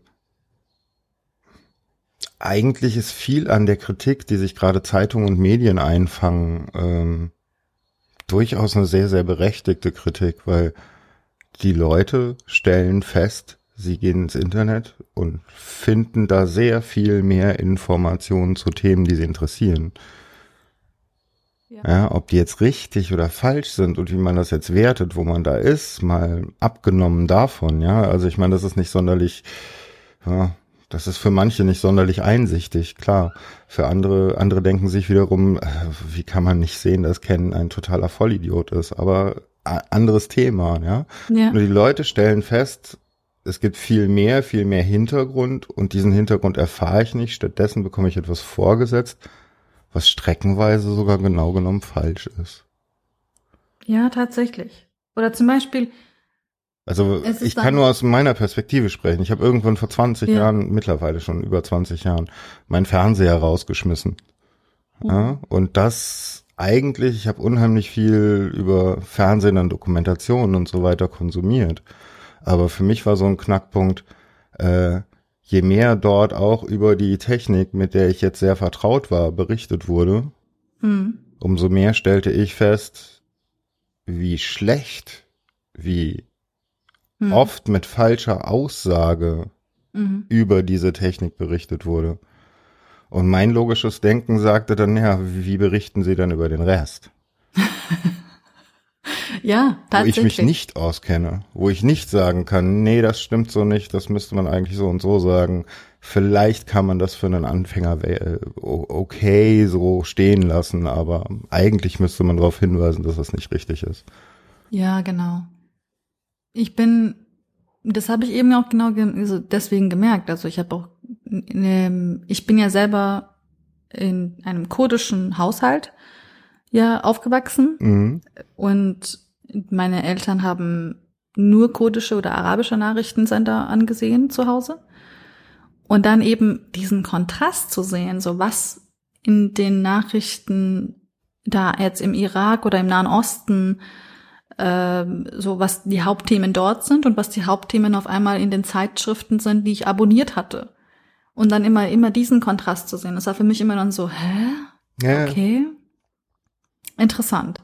Und auch zu sehen, so zum Beispiel, ähm, viele, ich kenne viele PolitikwissenschaftlerInnen, ähm, kurdische, arabische äh, PolitikwissenschaftlerInnen, die dann zum Beispiel, die mir Sachen über Europa erzählen, die ich so vielleicht gar nicht gekannt hatte, so weil sie einen ganz anderen Fokus hatten, als sie studiert hatten. Mhm. Und das ist äh, immer wieder so, dass ähm, immer wieder so über die Welt nachzudenken und und und so wirklich Systeme, die existieren, sehr sehr flexibel zu betrachten und Sachen, die man gelernt hat, auch immer wieder so mit Vorbehalt zu genießen, ne? Mhm. Zu sagen, immer wieder zu hinterfragen, ich könnte ja falsch liegen. Genau, ich könnte falsch Dieser wissenschaftliche Ansatz, ne? Du kriegst eigentlich nur eine Wahrscheinlichkeit dafür, wie wahrscheinlich deine Idee ist. Aber sie kann auch jederzeit widerlegt werden. Genau, genau. für mich ist es wichtig, genau immer diesen Punkt im Newsletter zu treffen. Also wenn ich jetzt zum Beispiel über Kongo spreche, Kongo hat gerade super viel Scheiße. Wir müssen super viel Scheiße gerade umgehen. Also mit Ebola, mit viel noch Gewalt im Osten, mit Corona, mit noch Masern. Mhm. Und wenn ich aber darüber spreche, dann will ich auch darüber sprechen, dass Kongo, also so viele wissen nicht, dass Kongo genauso viele Menschen, also so genauso viele Menschen sind in Kongo ähm, äh, leben in Kongo wie in Deutschland. Also ja, 84 Millionen Menschen leben in Kongo. Mehr. Es ist zwar 84 Millionen tatsächlich. Und also, zweitgrößte Land in Afrika. Mhm. Und das zweitgrößte, die äh, zweitgrößte Regenwald des, des, des Planeten ist in Kongo. Mhm. Wir reden immer über Amazonas, aber reden, wo, wo ist der, wo, wo liegt denn das zweitgrößte? Ja, natürlich in Afrika. Wo denn sonst? ja. Und es ist immer wieder, also es ist sehr wichtig, einfach nur immer noch mal zu sagen, so, ah, guck mal, nicht genau in die Dings zu denken, so, ah, okay, ja, wir reden über wieder Afrika und über Probleme, sondern nein, auch über die anderen Seiten von Afrika zu sprechen. Es gibt, ja, es gibt viele VordenkerInnen, es gibt viele, äh, viele Innovationen, die gerade da stattfinden, viele mhm. Investitionen dort und so weiter und so fort. Und auch über andere Aspekte des, Kontinents zu sprechen, das uns eben anders bisschen, ähm, äh, über, da, über das wir sehr anders sprechen, leider. Naja klar, ist halt immer äh, schon aus unserer Perspektive verkürzt, ne? Ja. Was mich da eben noch, äh, was mir eben noch aufgefallen ist, du hast, als wir über Zeitungen sprachen, über, oder über Medien sprachen, dass du das Gefühl hast, dass das kuratiert ist. Ja, tatsächlich ist es kuratiert. Da steckt ein Redakteur bei einer Zeitschrift, guckt sich erstmal die ganzen Agenturen äh, Meldungen an so von der DPA, vom AFP und so weiter und so fort, und entscheidet dann, welches der Themen aufgegriffen wird. Okay. Und das ist und, und dieser Redakteur, pro Medium, pro Medium kuratiert. Ja. Okay. Man kann ja auch die Idee haben, dass das irgendwie medienübergreifend kuratiert ist. Das ist, ähm, das ist dann Vorurteil, das sind Vorurteile. Das sind dann eben regionale oder eben ähm, ja, so, so überregionale Vorurteile, die man dann hat. Zum Beispiel wie, okay. äh, wie EuropäerInnen über Asien denken, über Afrika denken, über Lateinamerika denken. Ne? Diese äh, Vorurteile entweder bestärkt man oder man verbindet sie ja durch die Kuration. Und sehr oft ist es ja, weil durch verschiedene Geschäftsmodelle natürlich, ähm, dann ist man dazu angeleitet, eben dann Sachen zu nehmen, die entweder das bisschen bestärken oder auch so bisschen so, ähm, naja, man, man kann auch natürlich die andere Variante gehen und zu sagen, guck mal, das wusstest du alles noch nicht. Aber normalerweise eigentlich tendiert man eher dazu zu sagen, so, ah, okay, man liest diese Geschichte aus Asien, weil das und das mhm. eben ist. Ne? Naturkatastrophen sind sofort immer, sofort immer Thema. Und aber weniger zum Beispiel diese wenn es dann um gute Nachrichten geht, dann sind es sehr oft immer so gute Nachrichten im Einzelnen. Ne? Das sind dann nur diese ganz kleinen süßen Dokumentationen, die man dann anschaut und sagt, ah, guck mal, es gibt noch Hoffnung. Aber dann nicht irgendwie so große Sachen, die dort passieren, die, die eigentlich ziemlich, ziemlich geil sind, so. Versuchst du besonders auf äh, sogenannte gute Nachrichten äh, Ausschau zu halten? Oh, Oder ja. nach guten Nachrichten Ausschau zu halten? Oh ja. Ich glaube, jetzt hast du mittlerweile auch bei mir gemerkt, ich bin ein sehr optimistisch eingestellter Mensch. Und ich bin auch gerne jemand, der sehr viele Sachen auch so einen positiven Spin gibt, ne? Nicht lügt. Aber so zum Beispiel, wenn ich jetzt über die antirassistischen Proteste jetzt äh, spreche oder über den, sagen wir es mal, wenn ich über George Floyd spreche in einem mhm. Newsletter, dann rede ich über die Antiprotest, äh, antirassistischen Proteste. Und das ist für mich der positive Spin des Ganzen. Es ist tragisch und abartig, was da mit George Floyd passiert ist und auch mit den anderen ähm, Opfer ähm, äh, rassistischer Polizeigewalt in den USA und weltweit. Das ist sehr, sehr tragisch. Ja. Aber was das der positive Spin aus dem Ganzen ist, es war ein Katalysator. Es war der Anfang einer sehr, sehr großen Bewegung, die sehr, sehr viel jetzt in innerhalb von zwei Wochen ähm, geschafft hat.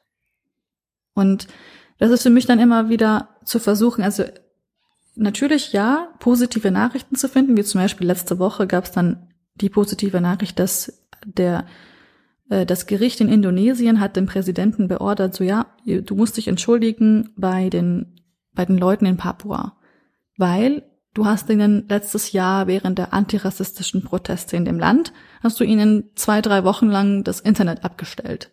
Oh, ja, ja, war, ja, hast du, hast du eine Woche in der Meldung erzählt, ja. Genau, und das war illegal, das ist illegal. Und ähm, das ist total schön zu sehen, dass es eben, dass, dass, dass, dass die Demokratie in Indonesien eben dort sich auch selber ein bisschen korrigiert und dass es sich bestärkt, ja. Das ist nicht, nicht selbstverständlich, dass ein Gericht den Präsidenten anordert, sich zu entschuldigen und, und eben sich da so selber ein bisschen auf die, auf die Tatzen haut. Und das ist ähm, einmal genau die, also wenn es eine positive Nachricht gibt, dann sofort aufnehmen. Zum Beispiel heute habe ich über, also beim, bei der Wochendämmerung heute habe ich über Norwegen gesprochen. Denn Philipp Manshaus wurde, wurde gestern, gestern verurteilt zu 21 Jahren Haft, also zu der Höchststrafe. Philipp Manshaus ist der Mann, der letztes Jahr beziehungsweise vor zehn Monaten so viele Muslime wie möglich umbringen wollte in Norwegen und wurde dann eben von der Gemeinde aufgehalten. Und ähm, eigentlich war es eine sehr positive Story, äh, weil ja leider nur nur die Stiefschwester umgekommen ist, die ähm, die er kurz zuvor eben umgebracht hatte. Und es ist halt eben ein, eine, eine positive Geschichte, weil eben ja so White Supremacy äh, Fanboy wurde aufgehalten und wurde zudem auch noch zu der Höchststrafe ähm, verurteilt. Sehr cool. Und das ist, äh, ja, darüber müssen wir auch, auch ein bisschen sprechen. Ich habe auf meiner gesamten Timeline, habe ich nichts dazu gelesen. Also das ist ja, äh, ja, ich erinnere mich, bei mir ist es vorbeigeflogen. Aber auch nur einmal. Also ja. das ist so ein grundsätzlicher Gedanke, der mir so, so ein, gerade mit der Corona-Berichterstattung durch die, durch den Kopf ging. Ähm, ich finde es ein Riesenproblem, dass wir eigentlich immer nur über die Scheiße reden, die auf der Welt passiert. Also ich meine, wir reden auch mhm. in unserer Demokratie immer nur über das, was irgendwie schief läuft, äh, wenn wir es jetzt nur auf Deutschland beziehen. Ähm, wir reden nie über die Erfolge. Ja. Und dann kann man natürlich nur das Bild kriegen, wenn man dann das Ganze nur über Medien rezipiert, dass äh, so gut wie alles am Arsch ist. Ja, vor allem also also, es ist immer so eine Art. Ähm, hm. wir, wir leben in einer gefühlten Dystopie die ganze Zeit. Ja, und weil wir sie aber so daherreden, ne? Also ich finde, Reden ich bin wir ein großer, sie daher? Ähm, ich bin ein großer Fan von dies, also es gibt so ein französisches Sprichwort, mhm. ähm, dieses wenn etwas, also das kann ich gar nicht so richtig zu, wiedergeben, aber ähm, tout est fini sehe irgendwie, also alles, was, also es ist noch nicht zu Ende, wenn es noch kein gutes Ende hat. Ah, okay. Und es ist so ein, es ist so eine Art, es ist eine Einstellung zu einer Geschichte oder zu einem, ja, zu einer, Ein zu einer Geschichte, wo man sagen, okay, wir betrachten es jetzt nicht irgendwie als, als jetzt zu Ende an, sondern, ah, das ist ein Kapitel in der großen Geschichte. Und es ist noch nicht zu Ende. Jetzt können wir von diesem Punkt aus an, es kann, es kann besser werden, es kann aber mhm. auch schlechter werden. Aber einfach nochmal sich darüber Gedanken zu machen, so, wir haben die Macht, das zu verändern. Und ich glaube, je, je machtloser wir uns fühlen oder je machtloser wir denken, also, also, also je, je, je mehr wir denken, dass wir machtlos sind, sagen wir mal so, desto dystopischer wird das Ganze. Mhm. Aber sich immer wieder darüber nachzudenken, so, ah, ich habe ich hab doch, ich habe viel mehr, viel mehr Einfluss, ich habe viel mehr und so weiter. Das ist einfach Einstellungssache. Das ist sehr oft Einstellungssache. Und jetzt im, im persönlichen Sinne auch, das merkst du doch bestimmt auch selber, wenn du über irgendwelche Sachen sprichst, ja. Es kann, es gibt immer wieder positive Sachen, die man mitnehmen kann, und die, über die negativen Spra Sachen muss man sprechen. Man muss über sie sprechen, aber man muss auch, wenn man über darüber spricht, über Lösungen sprechen, über Alternativen sprechen. Mhm. Und wenn man das nicht tut, finde ich, dann, dann tut man sich selber keinen guten Gefallen, ehrlich gesagt. Denn dann ver, vergiftet man seine, seine Lebenseinstellung. Unnötig. Ja, das ist ein netter Weg, in eine Depression zu landen. Ja. Und ich weiß, wovon ich da rede. Ja, ja, damit habe ich auch meine Probleme gehabt. Gehabt oder immer wieder? Gehabt. Also ich war fünf Jahre lang, war ich, ähm, war ich in Therapie. Wegen Depressionen. Mhm.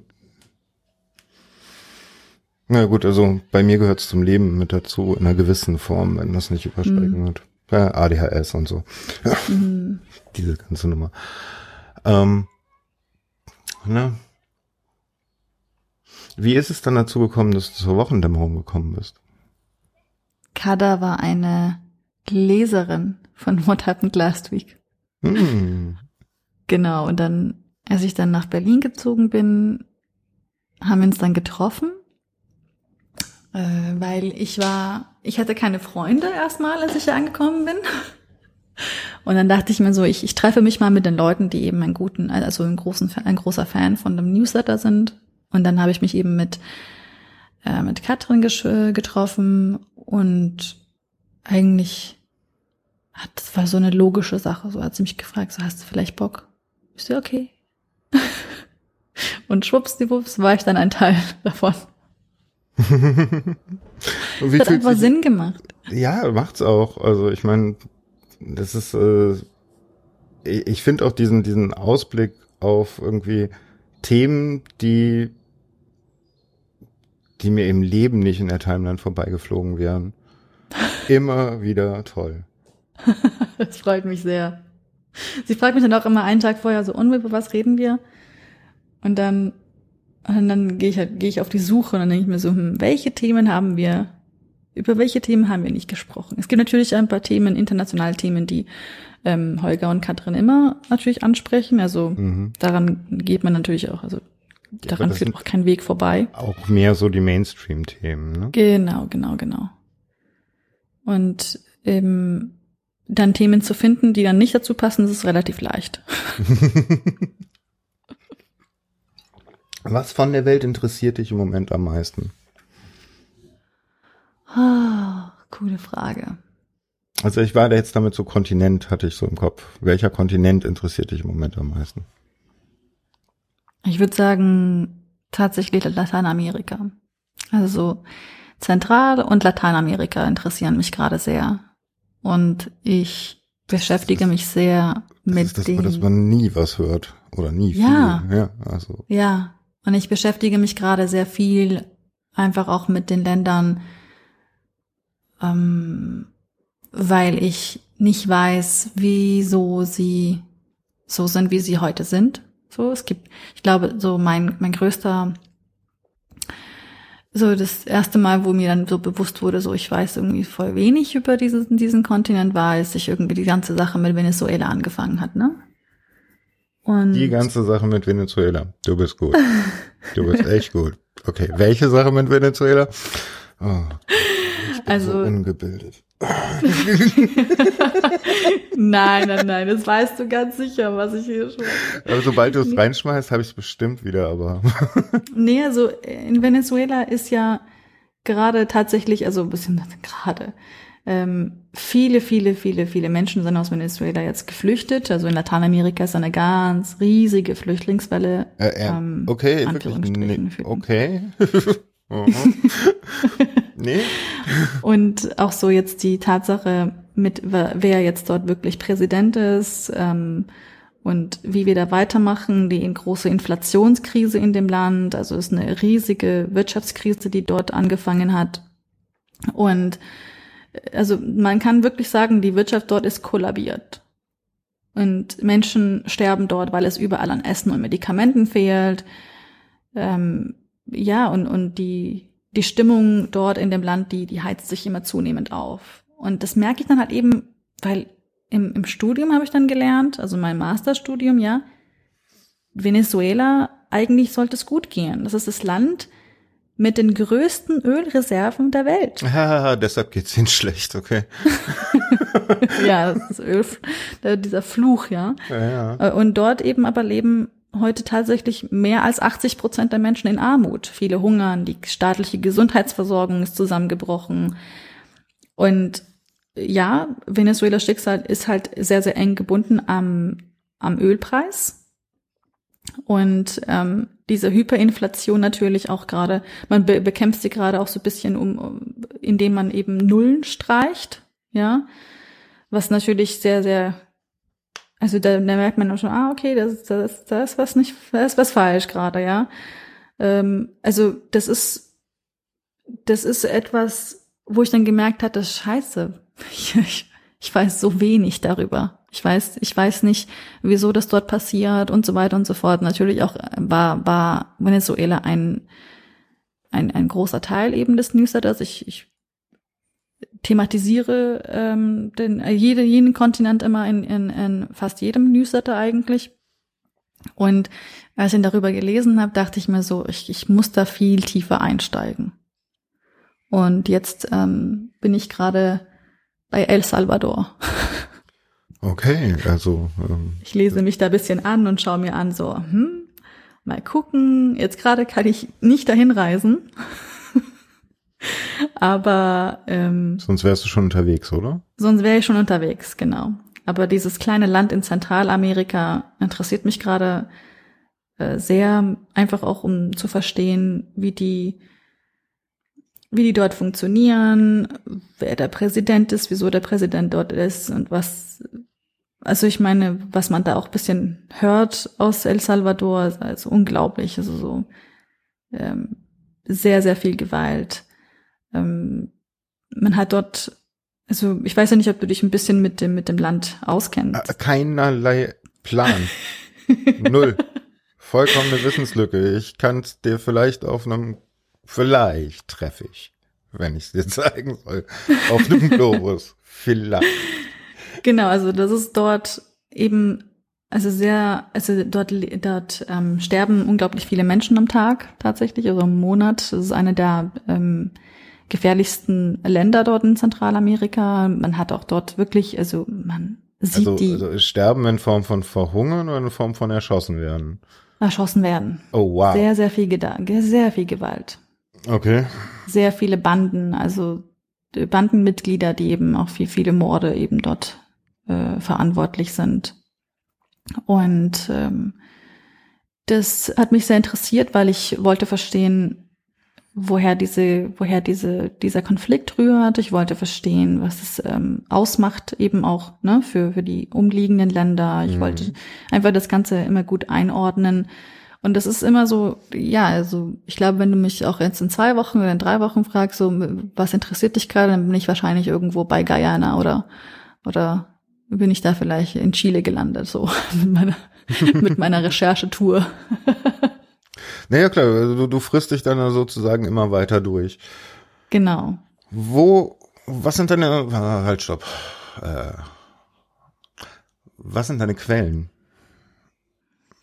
Alles, was ich für vertrauenswürdig einstufen würde, was mir mein Studium auch als vertrauenswürdig auch bisschen eingestuft hat, aber auch eben viele unabhängige ähm, Medien und Formate sehr, also ich ehrlich gesagt, ich vertraue sehr viel ähm, Journalisten, also einzelnen Journalistinnen folge ich auf Twitter oder auf anderen Plattformen eben und weil ich eben sehr viel Ehrfurcht und Respekt vor ihrer Arbeit habe und weil ich ihnen auch vertraue, dass sie eben nicht irgendwie jetzt von ähm, ja, irgendwie einer Regierung aufgekauft worden sind oder sowas. Ähm, ich, ich vertraue eben auf ihre Kuration auch sehr viel, aber auch Sachen, die ich auch auf Twitter sehe, ja, so schau mir an, wo gerade was, was läuft, welche Wellen geschlagen werden. Natürlich erstmal im Vorfeld zu gucken, ist es irgendwie so eine Botwelle?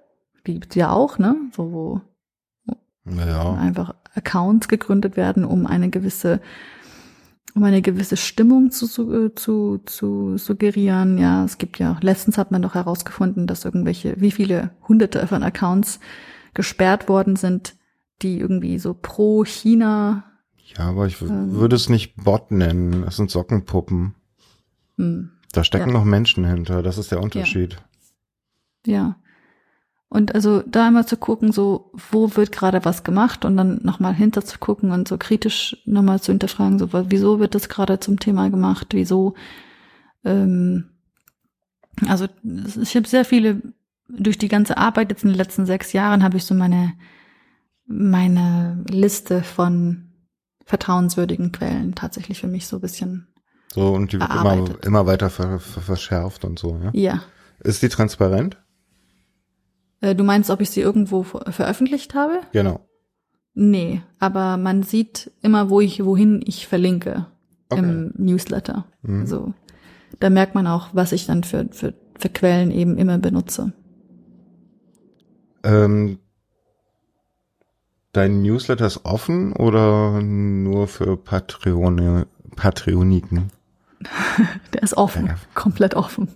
Komplett offen man, für jeden. Komplett offen für jeden. Man kann sich einfach einmal anmelden. Und das war's. Ich habe auch vor einigen Wochen angefangen, die einzelnen Themen auch auf Instagram zu thematisieren, weil ich eben gemerkt hatte, da gibt es tatsächlich eine Community, die sich, die das sehr wünscht auf, dem, auf der Plattform. Und ich habe auch jetzt mehr Zeit, um mich um, äh, um diese Themen zu kümmern. Aber ich habe einfach jahrelang habe ich nur habe ich nur äh, per E-Mail kommuniziert. Okay, jetzt mit Instagram kenne ich mich gar nicht aus. Wie, wie, wie geht man da ran? Also vielleicht sollte ich da ja meinen mein Podcast auch mal hin. also es ist ja eine, es ist für jedes Projekt ist es ja wichtig, dass man irgendwie auch so das Ganze so aufzieht für, für die Plattform, dass es auch irgendwie Sinn ergibt. Und ich weiß auch, viele Menschen teilen gerne in ihren Stories äh, teilen sie, so wie man auf Twitter retweetet, äh, teilt man auf Instagram Beiträge in Stories und mhm. oder man, man verschickt sie sozusagen intern als äh, Nachrichten. Das geht dann ganz schnell immer per Instagram. Und dann dachte ich immer, ich nehme dann einfach immer die Überschrift der einzelnen Nachricht, die formuliere ich ja auch immer sehr so, so dass man den Newsletter auch einfach überfliegen könnte in der Überschrift steht eigentlich schon immer das genau geschrieben über, also was man so auf dem oberflächlichen Level wissen sollte. Mhm.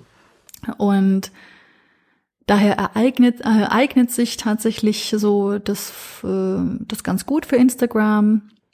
Und ja, läuft eigentlich auch sehr, sehr gut. Also ich habe das Gefühl, das ist, hat auch viel mehr dazu geführt, dass die Inhalte auch von mehr Leuten gelesen werden.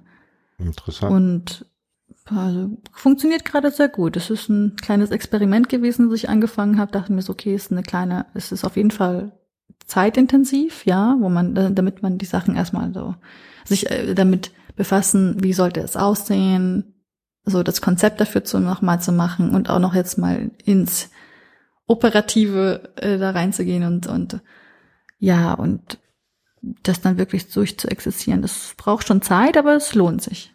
Bist du auch Instagram-Rezipient? Ob ich selber auf Instagram bin? Ob ja. du es selber nutzt? Für ja, dich. definitiv. Ich habe auch viele, also ich, ähm, ja, weil ich auch so viele verschiedene Interessen habe, also folge ich auch sehr vielen Leuten. Und sie bringen mich äh, stets immer auf ganz neue Gedanken.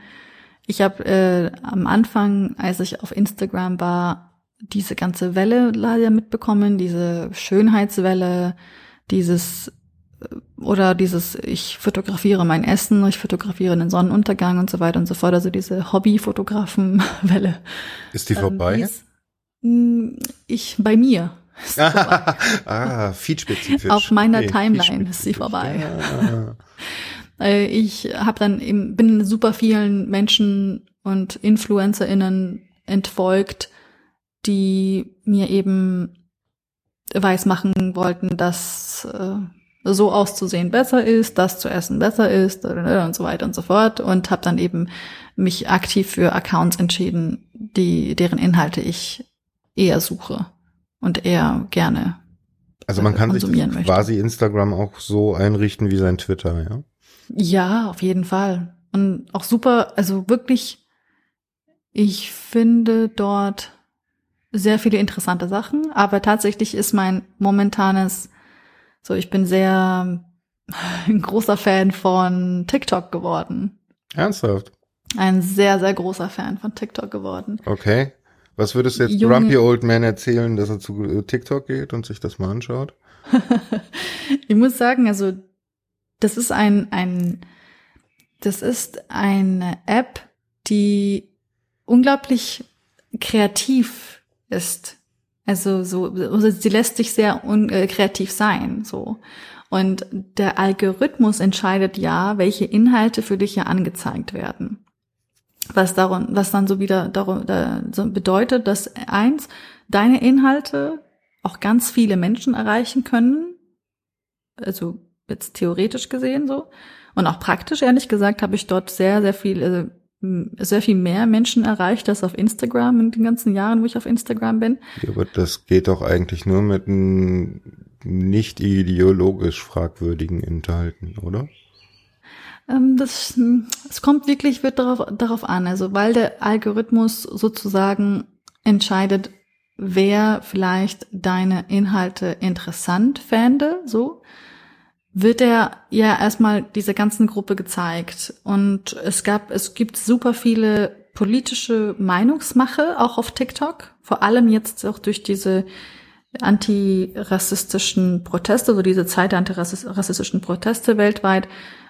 Jeder, ich das Gefühl, jeder gefühlt hat da was zu sagen. Vor allem auch sehr viele ähm, schwarze TikTokerInnen äh, ja, haben. Ich glaube, die haben gerade sehr viel zu sagen, ja.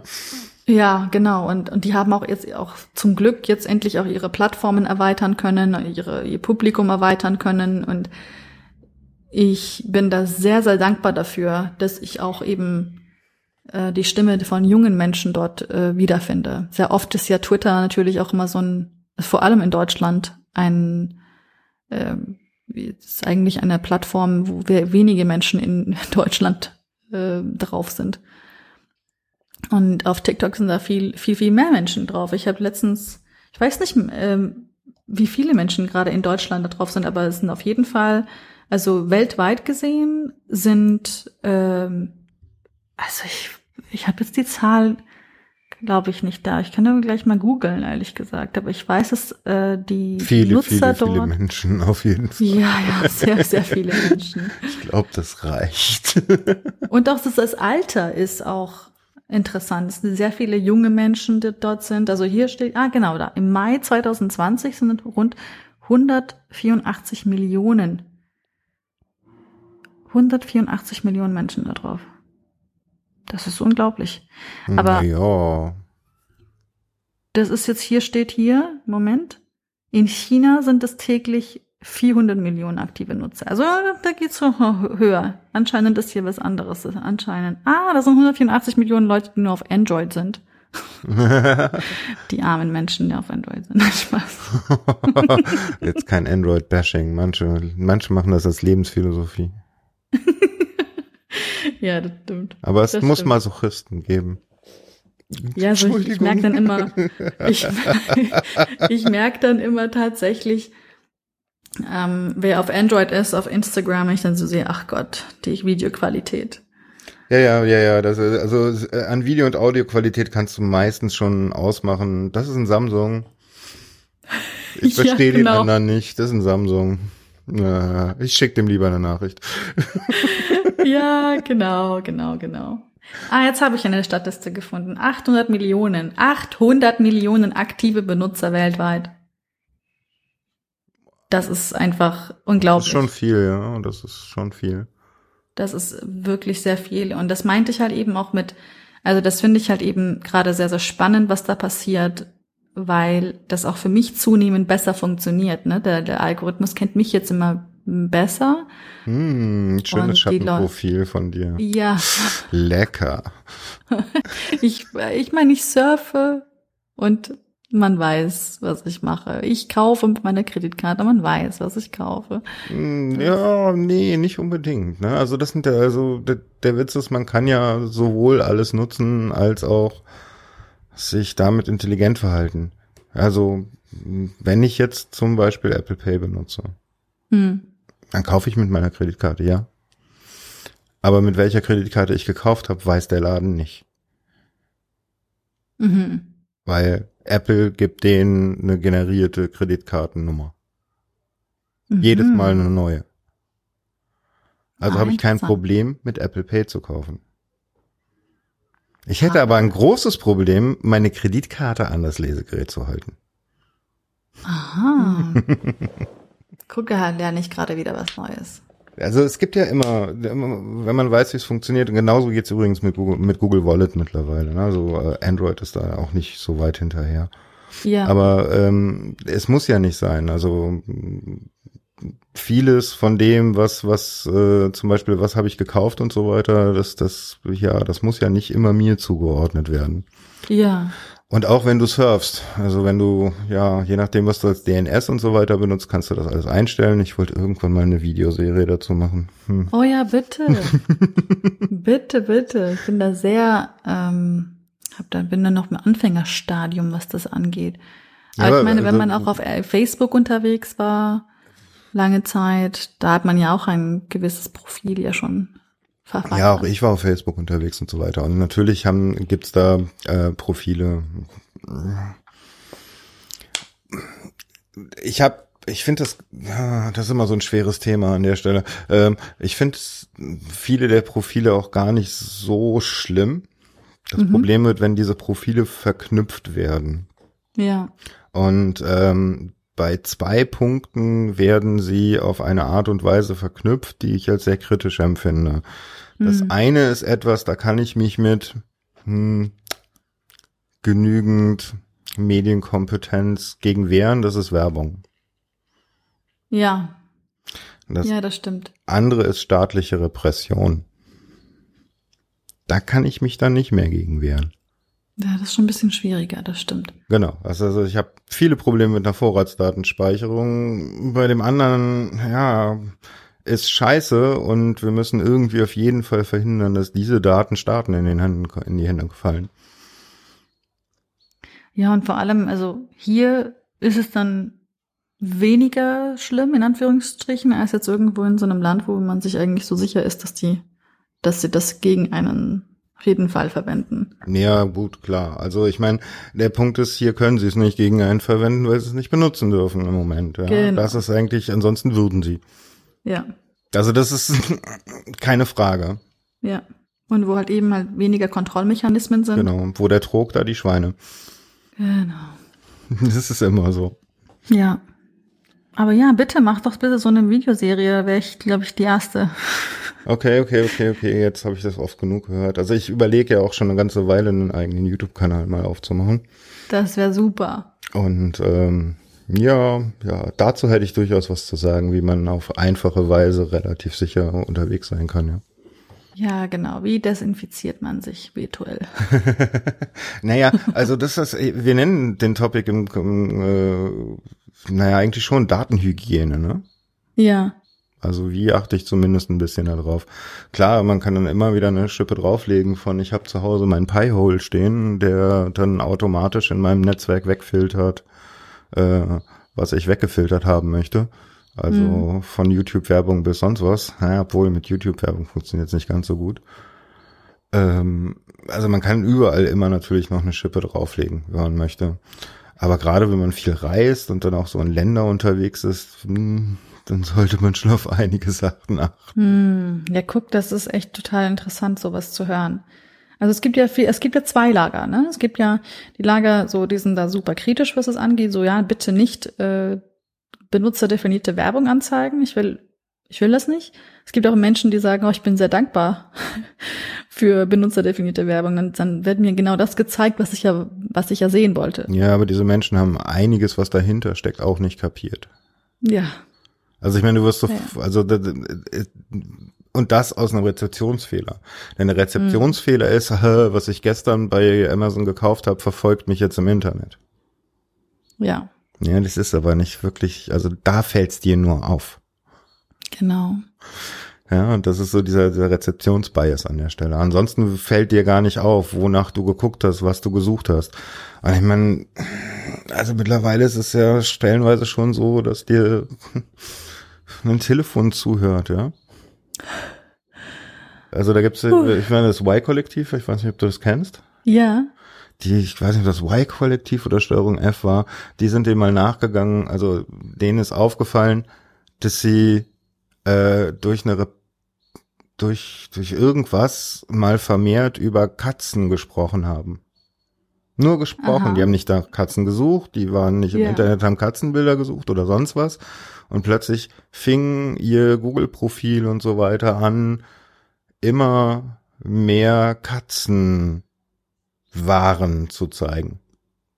Oh, wow. Und dann wollten, sind sie dem nachgegangen und dann haben mal, haben mal ein Experiment gestartet und haben, haben halt, ich glaube, es war Facebook und Facebook hat zu der Zeit noch, ja, versucht so ziemlich alles mitzuschneiden, was sie mitschneiden konnten, Ja. nicht durften und, und das zu analysieren. Und dann haben sie halt das Telefon hingelegt und haben angefangen, über Kinder zu reden.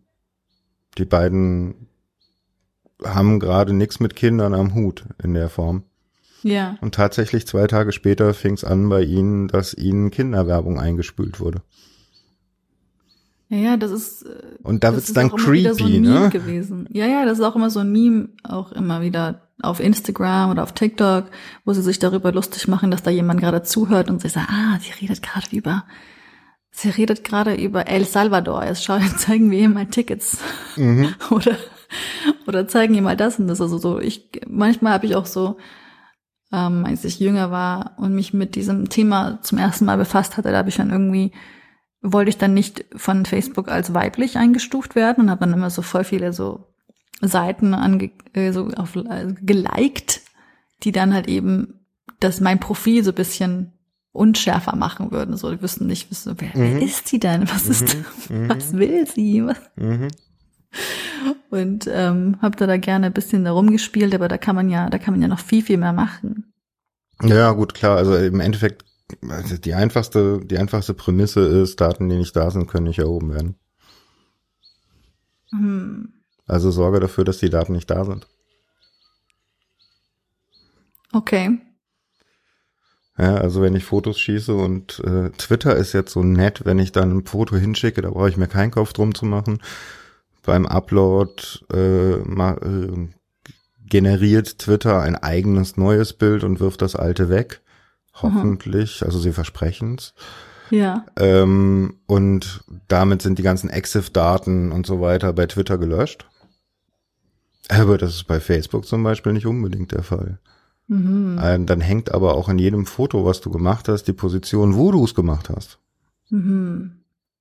Wenn du mit deinem iPhone ein Foto geschossen hast oder Ja. so, ne? Solche Dinge. Das, da ist man sich ja gar nicht bewusst, was man da für Tracks and Traces hinterlässt. Ja. Oder zum Beispiel auch, es wird auch, ähm, das ist auch so ein kleiner Trend auf TikTok, wo man so iPhone-Hacks oder so oder, oder iPhone-Features so entlarvt. Ähm, nämlich zu sehen, wo die gespeicherten Orte im, Oh, das ist interessant, ne? sind. Ja. Ich finde es voll geil, dass sie dafür ein Interface haben und es dir anzeigen. Ja, ja, das fand ich auch sehr interessant. Ja, also ich meine, und das ist ja aber nur lokal gespeichert, damit habe ich kein Problem. Ja. Aber das war auch schon so interessant, so, aha, okay, krass. Ja, das ist mein Profil, dann hast du mal ein zehn Jahre altes Profil mitgeschleift, so wie ich das habe. Hoi, hoi, hoi, hoi, hoi. Äh, ich hatte, ich hatte vor kurzem die App äh, Vault, Mhm. Glaube ich, die heißt, äh, kennst du die? Mm, nee, nicht direkt, also sagt mir jetzt direkt nichts.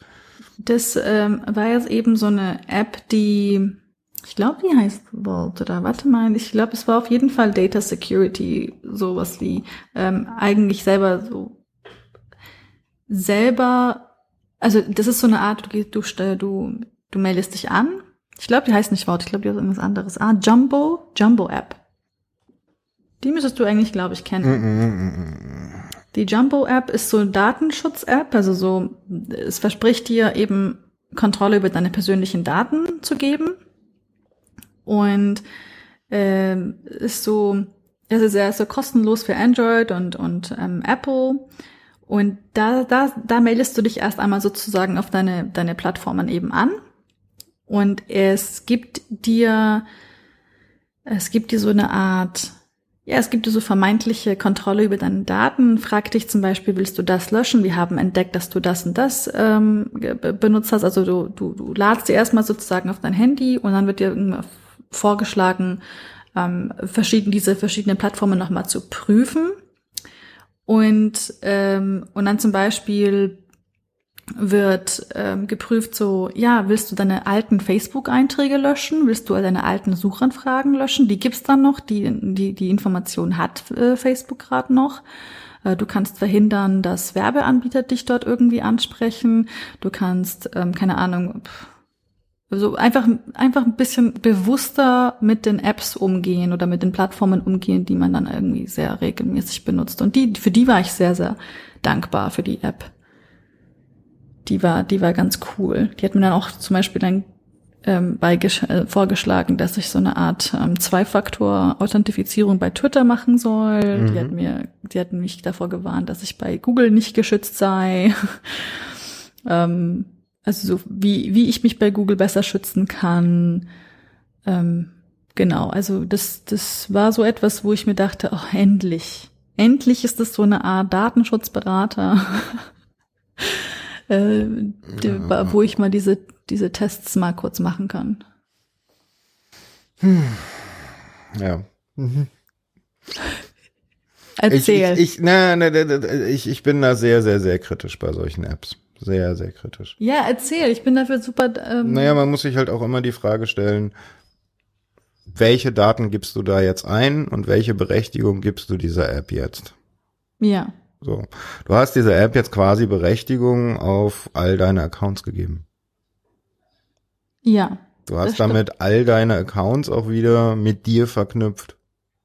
Genau gut, diese Firma hier scheint jetzt ihr Geld damit zu machen, dass sie Subscriptions verkauft und so weiter und so fort. Auf der anderen Seite wissen wir nicht genau, was speichern sie. Klar, Privacy Policy kann immer alles Mögliche drinstehen, ja. Und das ist eine Firma, die in den USA sitzt. Damit habe ich ein schwerwiegendes Problem derzeit. Denn in den USA sind Daten gerade äh, so sicher wie der Honigtopf im Bärenbau, ja? Mhm. Also, weil nach den derzeitigen gesetzlichen Regelungen dort sind dort die Daten von Ausländern freiwillig. Ja. Und genau, aber das sind genauso diese, diese wilde diese Wildnis, ich würde sie erstmal als Wildnis bezeichnen. So. ist es auch. Ist ähm, es auch.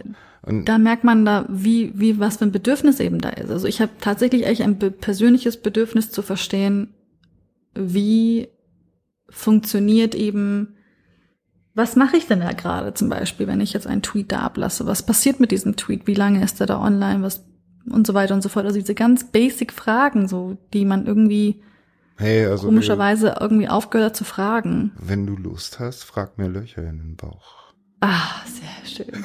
Dann werde ich mal eine gesamte Liste an Fragen präparieren und du baust dann deinen YouTube-Kanal so auf. Ich glaube tatsächlich, Mirko, das ist ein. Ja, also das ist äh, tatsächlich etwas, ich meine, klar, ich, ich hänge da ja auch irgendwie in bestimmten Bereichen schon so tief drin, dass es mir relativ schwer fällt zu wissen, wo fange ich am besten an. Ne? Ja.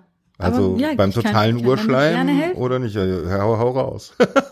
ich kann da gerne helfen. Wie, also ja. wirklich so für einen Einsteiger, äh, so eine jetzt. Einsteigerin eben, die sich mit diesem Thema ein bisschen mehr befassen möchte. Also zum Beispiel finde ich es gerade sehr, sehr so wertvoll, wenn du sagst, so, ich hätte meine Probleme dieser App.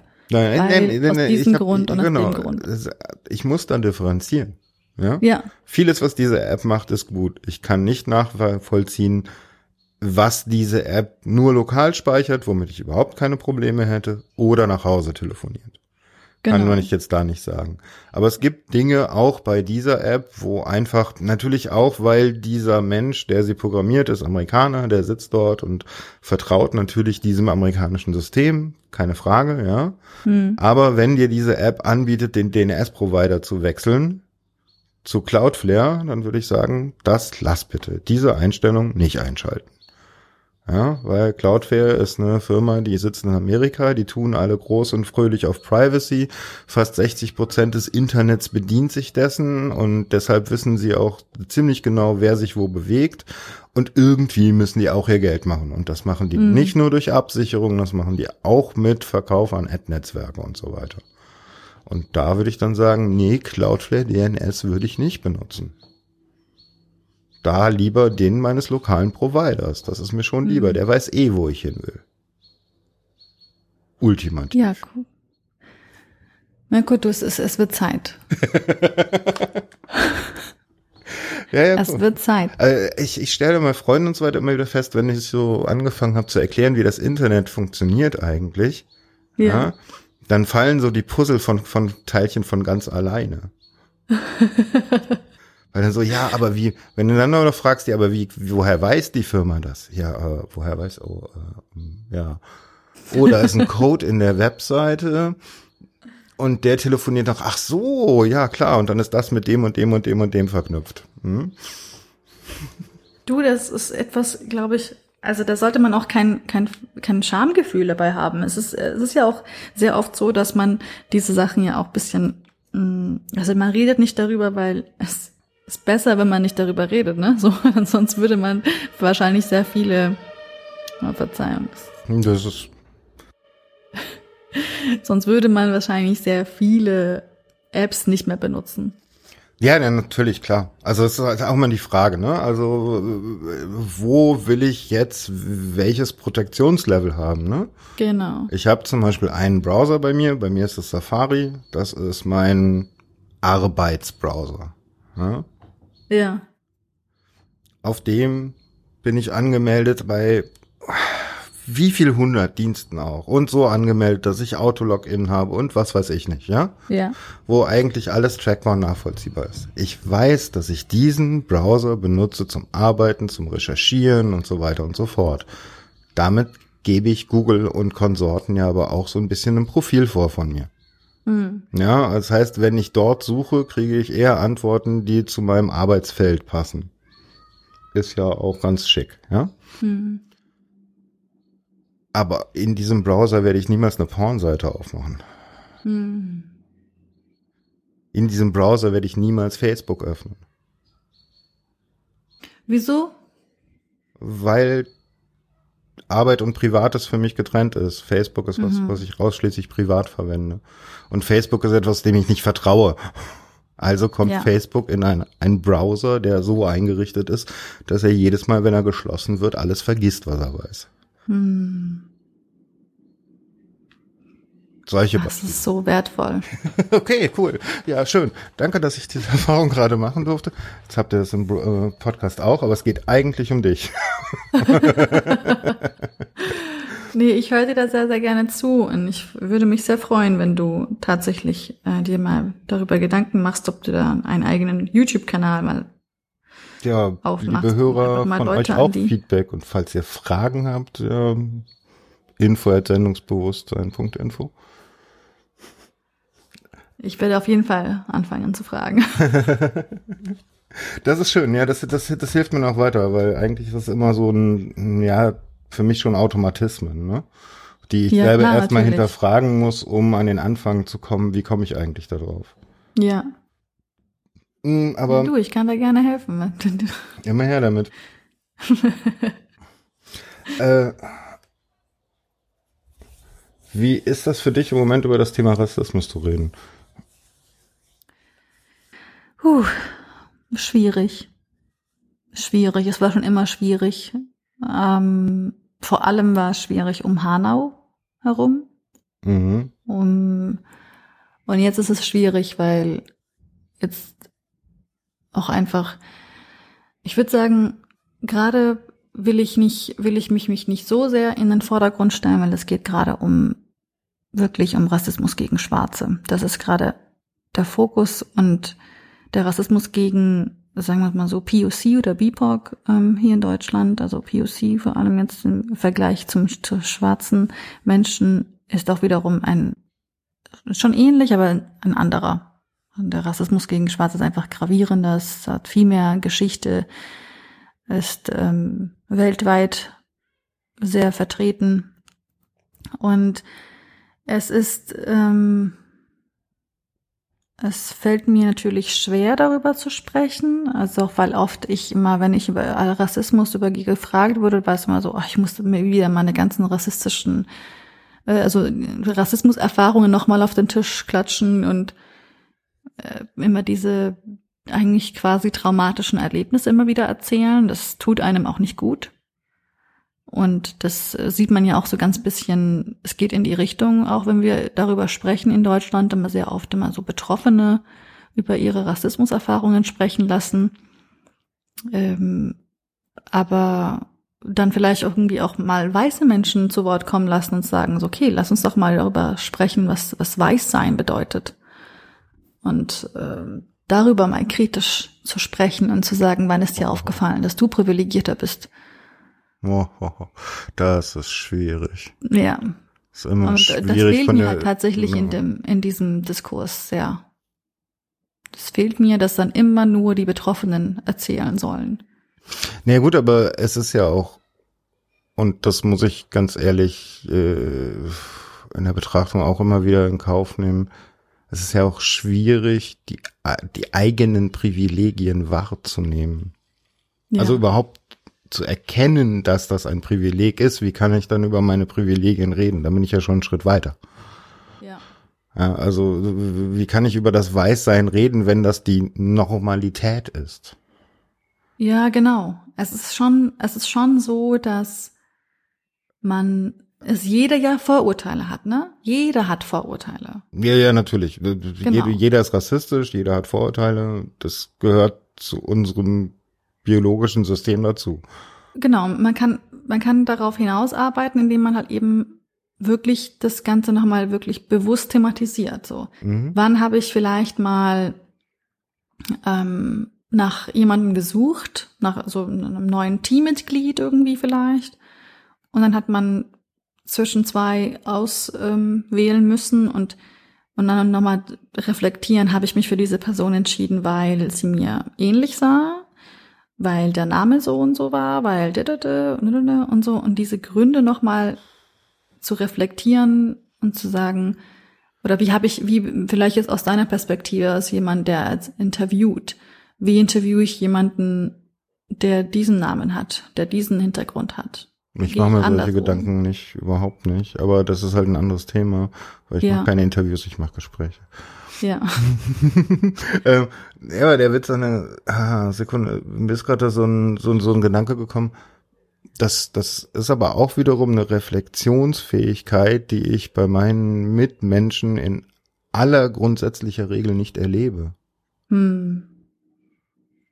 Hm. Ich mache Ja, das so, das weil ist- ich das so Das mache. ist eine Fähigkeit, das stimmt, das ist eine Ja, Fähigkeit. Also, so, also eigentlich kenne ich ja nur diese ganzen Menschen um mich herum, die ja dann auch psychisch auf die eine oder andere Weise besonders sind, die diese Reflexionsfähigkeit die ganze Zeit haben.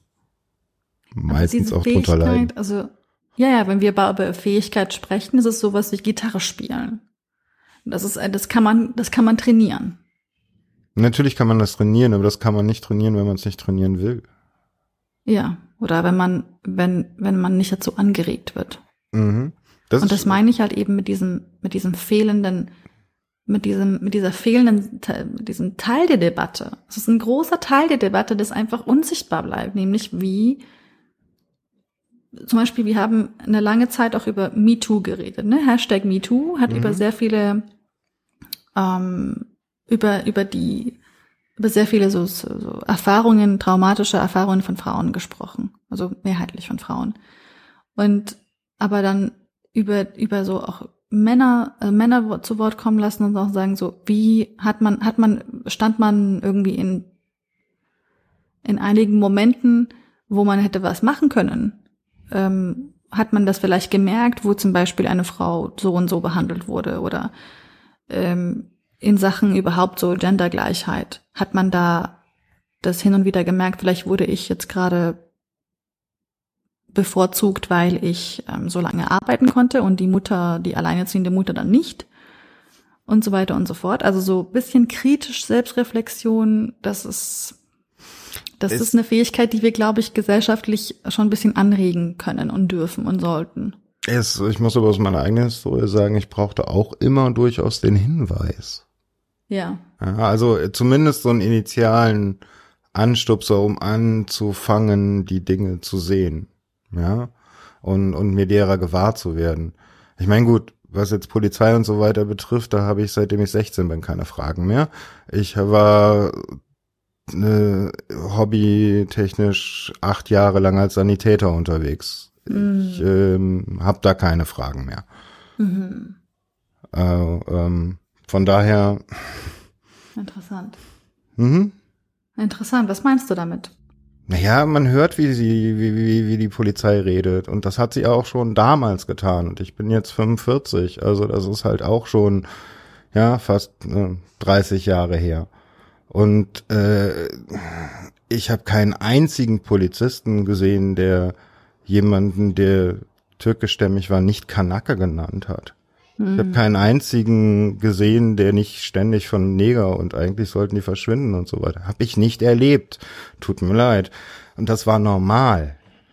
Ja, also es war nicht so, dass, dass das Boshaftigkeit war an der Stelle, sondern die Kollegen, die ich da so als Sanitäter erlebt habe, die waren halt strukturell durch, weil sie halt nur mit solchen Menschen zu tun hatten auf eine bestimmte Art und Weise. Ja. ja. Also ich finde es gerade auch sehr problematisch, dass du das Wort auch noch ausgesprochen hast, das ist ein Wort. Äh, ich so finde das nicht, in einem Kontext zu reden, finde ich das nicht in keinster Weise problematisch, weil man es dann kontextualisiert. Ja, ich finde eher dann das Verschweigen, dieses Mystifizieren viel schlimmer. Das ist wie Lord Voldemort, den Unaussprechlichen zu nennen. Ja, ich, ich glaube, da könnten wir auf jeden Fall ein, ein Ich würde es aber keinem einzigen aufnehmen. Menschen jemals ins Gesicht sagen. Und ich mhm. würde niemals einen Menschen damit so meinen, sondern es ist dieser Kontext. Ja. Ja, ja, es gibt auch das Argument, dass man es halt eben natürlich bisschen reproduziert, ja. indem man es nochmal sagt. Also das tut man aber dann mit allem, was man irgendwie betrachtet. Ja, ja, dann darf ich auch keine Rassismus, dann darf ich gar keine Rassismen mehr betrachten, weil dabei reproduziere ich sie. Das Immer. meinte ich auch so ein bisschen mit, wenn, wenn man Betroffene eben über ihre Rassismuserfahrungen sprechen lässt und immer wieder, immer wieder sprechen lässt. Es ist immer eine nochmal durch, Durchleben solcher Erfahrungen nochmal. Und es tut einfach nicht gut.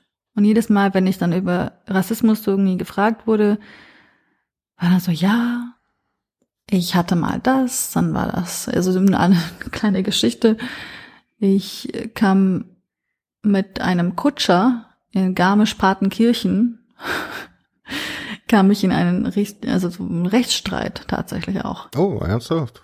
Ja, ja, das war, also es war eine der, also ich kann über sehr viele Rassismuserfahrungen in Deutschland sprechen, aber das war halt einer der Erfahrungen, die dann auch irgendwie in einem Rechtsstreit äh, gelandet sind. Also der Kutscher hat dann angefangen, meinen Vater zu beleidigen, rassistisch zu beleidigen, der eigentlich nur helfen wollte, wollte so zwischen ihm und einer arabischsprachigen Familie dort ähm, wollte übersetzen. Mhm.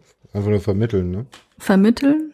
Und ähm, der Kutscher war anscheinend sehr, sehr, sehr genervt davon, überhaupt, dass anders aussehende Menschen dort in Garmisch-Partenkirchen Urlaub machen, obwohl es ihm eigentlich ja ganz gut tut. genau. Und ich hasse Türken, dann, geh nur zum Döner. Genau, so ungefähr.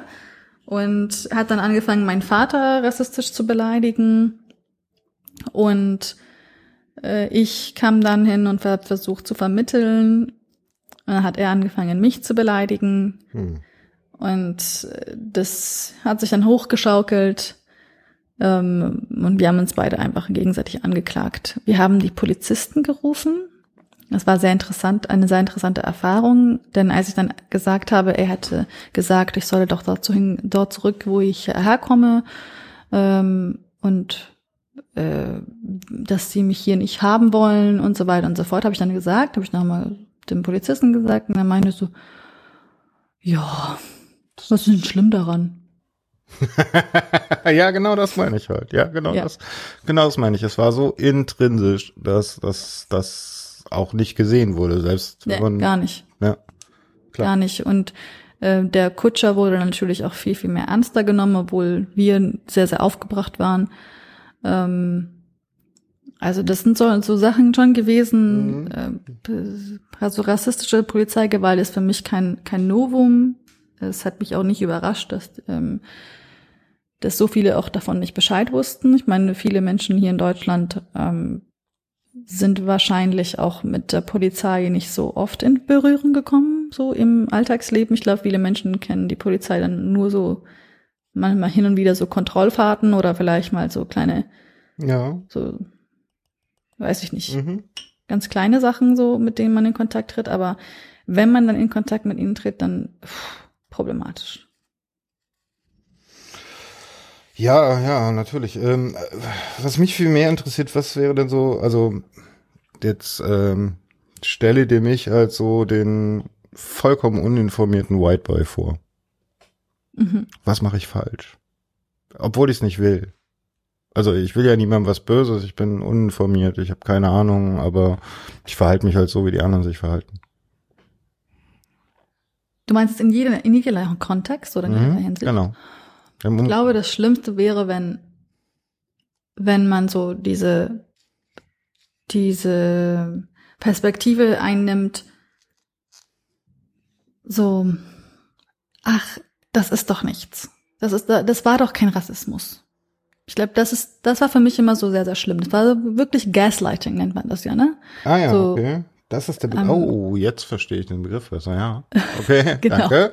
Also so jemand spricht über die Erfahrungen, die man hatte. So, mhm. ich, ich würde zum Beispiel, ähm, ich hätte zum Beispiel gesagt, ich, ich habe das Gefühl, dieser Mensch hat mich abgelehnt für diese Stelle, weil er, glaube ich, ausländerfeindlich war. Mhm. Und dann habe ich es einem, einem, einem, einem weißen Freund, einer weißen Freundin erzählt.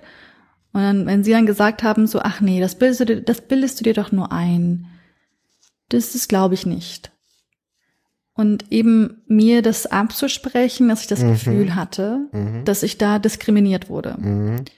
Das ist sehr, sehr schlimm, weil man dann irgendwie auch, man, man gerät dann in Selbstzweifel. Man ist trotzdem ein bisschen, also man ist sehr, sehr verletzt, aber man hat dann, äh, deine Umgebung sagt so, nee, nee, du, Du ja, du, du, hast dich, du hast dich gerade verbrannt, aber du hast dich nicht verbrannt. Naja, du. Mhm. Und das ist so eine große Dissonanz eben, die dann auch noch sehr viel Energie bedarf, ähm, auch so selber und damit irgendwie klarzukommen. Weil wir es nicht sehr, sehen, existiert es nicht. Genau. Weil ich meine, es ist, es ist nur so eine Sache, zum Beispiel, wenn man jetzt für, für einen Job als, als weißer Mensch oder als, als weißer Mann oder als weiße Frau für einen Job dann nicht in Frage, in Frage kommt. Ja, man, man bekommt eine Absage. Man mhm. denkt vielleicht so, ah, es gab vielleicht jemand kompetenteren, es gab jemand, der vielleicht intern besetzt wurde, es gab vielleicht so verschiedene Fragen. Aber die, die andere Ebene, die bei jemandem mitspielt, der vielleicht einen anders klingenden Namen hat, der einen anderen Hintergrund hat als ein weißer Mann, als eine weiße Frau. Die andere Ebene ist dann so, vielleicht Was? war ja, war, war es Ausländerfeindlichkeit? Mhm. War es Rassismus? Ja. Und diese Ebene, die kann man dann auch nicht wirklich greifen, weil sie man, weil man sie nicht greifen kann, man weiß es dann eben nicht. Ja klar, also ich meine, ähm, ich fände es auch ziemlich gut, wenn sich irgendwie auch mehr Leute, mehr Weiße dagegen einsetzen würden. Aber das ist halt schwierig, ne? Ja. Also ich kenne kenn zum Beispiel das gar nicht, also so, ich war jahrelang in einem Arbeitsteam unterwegs, wo ich ehrlich gesagt, ich wusste nicht so richtig so, waren sie rassistisch oder nicht? Also mit mir waren sie es nicht. Anscheinend. Aber, an, aber im, im Nachhinein, als ich dann immer über diese Aussagen immer wieder reflektiert habe, ich, ich glaube, die waren rassistisch, aber haben mich aber nur positiv rassistisch diskriminiert. Und die haben dann gesagt so, ah, du bist nicht eine von denen. Ja, genau. Du gehörst ja bei du uns mit in den Stall, weil du bist ja eine der Besseren. Genau. Du hast diesen Platz verdient. Genau. Du, du sprichst gut Deutsch, du hast dein Studium hinter dir gebracht, also verschiedene Sachen, die ich dann gemacht habe, die mich dann in ihren Augen als den, als das Integrationsbeispiel, ach, auch wieder so ein problematisches Wort, als äh, so eine Art Integrationsvorbild dann irgendwie gesehen haben und sagen, die hat sich das verdient, die dürfen wir jetzt so, die werden wir jetzt so behandeln, wie wir alle anderen behandeln, aber dann doch nicht wirklich wie alle anderen behandeln, weil, ne, sie ist ja, ja keine richtige Deutsche. Behandeln sie ja sogar so ein bisschen besser, ne? ja, so. Das habe ich auch ganz oft erlebt. Ja. Und, und dann aber, ja, also dann aber Aussagen machen wie, Also das werde, ich, glaube ich, nie, nie vergessen. So, also es sind so paar Sachen gewesen. Zum Beispiel jetzt eine der kleineren Sachen. Äh, ein Kollege kommt dann zu mir. Es ist 26, 27 Grad im Büro und meint dann so, ich kann, ich kann gerade nicht so richtig denken. Ach, deswegen, jetzt kann ich verstehen, wieso der Nahe Osten so ist, wie es ist. What?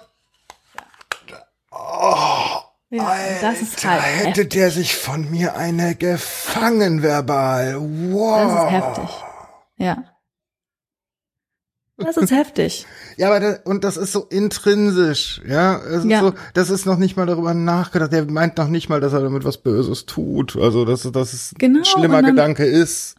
Und dann zu sagen, so, lieber Kollege, es gibt so, ähm, anscheinend warst du noch nie im Nahen Osten. Da ist fast alles klimatisiert. Anscheinend warst du noch nie im Nahen Osten. Anscheinend weißt du auch nicht, dass es auch noch m, teilweise auch ähm, ja so, so, so heiß werden kann, auch in einigen europäischen Ländern und so weiter und so fort. So, Ja, freu dich für die Zukunft. Du hast es selber angerichtet. Und oder oder es gab auch so Momente, wo ich zum Beispiel da saß und es war dann zum Beispiel so eine Art Jahresversammlung und dann kommt halt eben so ein Rentner auf einen zu und ich erkläre dann ein Projekt, eine Initiative und dann auf meinem Namensschild steht dann mein Name, Sham Jaff und er, er hört, will mir eigentlich zuhören, weil er das Thema interessant findet, aber dann irgendwie dann doch nicht so richtig und schaut die ganze auf mein Namensschild und dann meint er so, sag mal, sagen Sie mal, woher kommt denn Ihr Name? Und dann erzähle ich ein bisschen kurz für meine, für meine Geschichte und so. Und dann meinte er so, ach, sieh mal einer an. Da war Deutschland aber ja sehr gut zu Ihnen, ne? Wow. Sind Sie, sind Sie dankbar?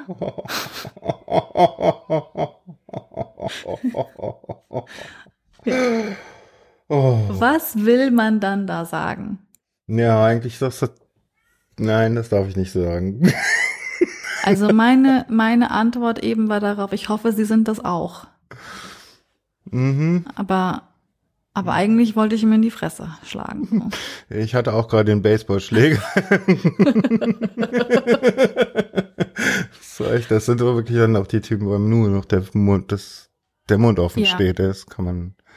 Und das war jetzt im beruflichen Sinne, ja, das war im Ja, Berufsalltag. Und im, also Dating läuft nicht anders, ja. Es gibt super Ernsthaft? viele Menschen, also die, die mich ja exotisieren, ja, die mich einerseits ähm, äh, sexuell exotisieren, so, ah, oder auch dann so diskriminieren, dass sie dann sagen, so, ja, und wie viele Brüder hast du und wie viele werden mich jetzt schlagen, wenn ich dich jetzt kurz anfasse oder, also, Ach, je nach Typ sind das fünf bis 200. Ja, so, so ungefähr. Also ich, ich kann halt einfach mit sehr vielen Menschen dann auch einfach nicht. Und Ja, dann muss ich dann immer gucken. verstehen. Aber Ja, exotisieren, ja, okay. ja. Ich muss dann halt echt immer schauen, so sehr, sehr kritisch auch zuhören, wie jemand über eine bestimmte, ähm, keine Ahnung, eine bestimmte Gruppe denkt oder wie, wie die Meinungen zu bestimmten Nachrichten sind und so weiter und so fort. Also da, Ja, da Viele, bin ich, viele, da, viele, Da viele bin ich sehr, sehr oft erschüttert gewesen, wenn ich so Kollegen und privat kennengelernt habe, ja. ja. Sehr oft. Ja, es ist, ähm, steckt Ja, halt ist tief sehr, sehr drin, schön. ne? Und dann gibt's immer diese Ja. schöne Ausrede, ja, aber über Politik und Religion redet man nicht. ja. Ähm, und über Geld natürlich auch nicht. Ähm, ja, über Sex natürlich auch nicht. Ja, und worüber Über dann alles noch? eigentlich spricht man ja nicht. Bis, ja, ja, ja. Und dann am und Über dann alles, was wichtig ist im Leben, spricht man nicht. Ja, und dann tut man so, als wäre der Arbeits, als, als würde man dort objektiv miteinander oder neutral miteinander irgendwie umgehen. Nee. Ja, genau. Also das ist dann aber auch, ich meine, ich erlebe das auch immer so, so, so in, in beiläufigen Sexismen und so weiter. Ne? Also Ja. äh, ich will den Menschen nichts Böses an der Stelle, aber ich, ich kenne dann auch, äh, gerade im Familienkreis oder sowas, jede Frau, über die geredet wird, ist der erste Satz, ja, aber die sah auch richtig schön aus, ne? Ja, Immer genau. wieder. War voll attraktiv. Ja. Oder Was sagt das Frau jetzt über ihre Kompetenz so- als Polizistin aus? Genau. Oder, oder, oder, oder. Ja. Ähm, wenn die Frau dann nicht dem Schönheitsideal entspricht, dann wird ihr, also so, dann wird es auch noch betont. Mhm. Ne? Mhm. Ja, ja, und genauso mit jedem ausländisch aussehenden Menschen. Genau. Ja. Wie oft ich mich dann hier für meine äh, für meine behaarten Haar, äh, Hände oder äh, nicht Hände, Arme und Beine und so weiter, so, wie oft ich mich da irgendwie zur Rede stellen muss, wie oft dann irgendwie Menschen sagen, es ist, das das sieht, ist das sieht schmutzig äh, aus oder Noch- was weiß ich. Noch dazu, ne? Ja. Das, Also das sind verschiedene Ebenen eben, wo ich dann mich mal durchringen muss, so. hm. Ja. So, haben wir noch was zu dir zu sagen? Hm. Wollen wir eine kurze Sendung machen? Nur zweieinhalb Stunden? Wenn man wieder Redebedarf ist, dann kann ich ja nochmal zurückkommen. da freue ich mich drüber auf jeden Fall. Es hat auf jeden Fall super viel Spaß gemacht, mit dir über die Sachen zu reden. Und wir haben auch herausgefunden, dass du unbedingt, ähm, dass du uns unbedingt behelligen musst, was es angeht, wie wir, im, wie wir im Internet und auf unseren iPhones unterwegs sind. Ja. Ja, ja, es sagt immer tiefer, ist ja in Ordnung. mein Studio steht ja auch eigentlich schon. Ja, sehr schön. Ja, okay. Mm, Dann finden wir mal den Ausstieg, äh, die Hausmeisterei. Wie kann man denn was Gutes für dich tun? Ähm, ich glaube, wenn man meinen Themen offen gegenübersteht, den Newsletter abonniert, wenn man sagt, okay, mein Englisch ist aber doch nicht so gut oder ähm, ich, ich würde das gerne auf Deutsch äh, konsumieren, das kommt bald, dann beim Podcast einschalten und ähm, mir auf Twitter folgen, wenn man möchte, da, da tweete ich bilingual. Manchmal auch trilingual, kommt drauf an. Arabisch oder Kurdisch. Äh, Kurdisch. oh nee, da war noch auf was auf, halt. Stopp, auf stopp, Arabisch mache ich das ja auch, Wir ja. machen jetzt kurz deine Hausmeisterei und dann wollte ich noch ein ganz anderes Thema. so leicht nicht. Oh, ja, bitte. Dann mach mal fertig Hausmeisterei. ja, das ist, das war's eigentlich. Also mir auf, auf, auf Social Media folgen, wenn man ähm, ich habe auf für, für, für verschiedene Plattformen verschiedene Inhalte. Werdet ihre Patrioniken. Oh ja, das würde mich sehr freuen, natürlich. Also, aber nur wenn ihr dann, wenn ihr meine Inhalte schätzt und sie toll findet und sie euch irgendwas bringen. Ansonsten könnt ihr auch gern nur passiv konsumieren. Also, ähm, Thema Kurdistan. Ja, Da hatte ich ja so eine längere Unterhaltung mit Enno. ja, Hast du die schon gehört? habe ich schon gehört. Ja. Aha.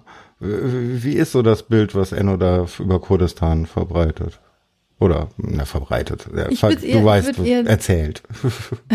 Ich würde vielleicht eher einfach nur über meine, meine Erfahrungen mit, mit Kurdistan und überhaupt mit den Medien, also generell vielleicht gern sprechen. Weil es ist so, dass Kurdistan ein sehr un unbegreifliches Thema ist für viele. mhm. Also auch viele Einsteiger, äh, LeserInnen, also so, dass die dann nicht wissen, dass es verschiedene kurdische Dialekte gibt, dass sie sich voneinander unterscheiden, dass wir nicht alle Muslime sind, dass wir eine sehr, sehr große, lange Geschichte hinter uns haben, dass wir nicht schon irgendwie nur seit paar Jahren für unsere äh, Unabhängigkeit kämpfen, sondern schon seit fast einem Jahrhundert.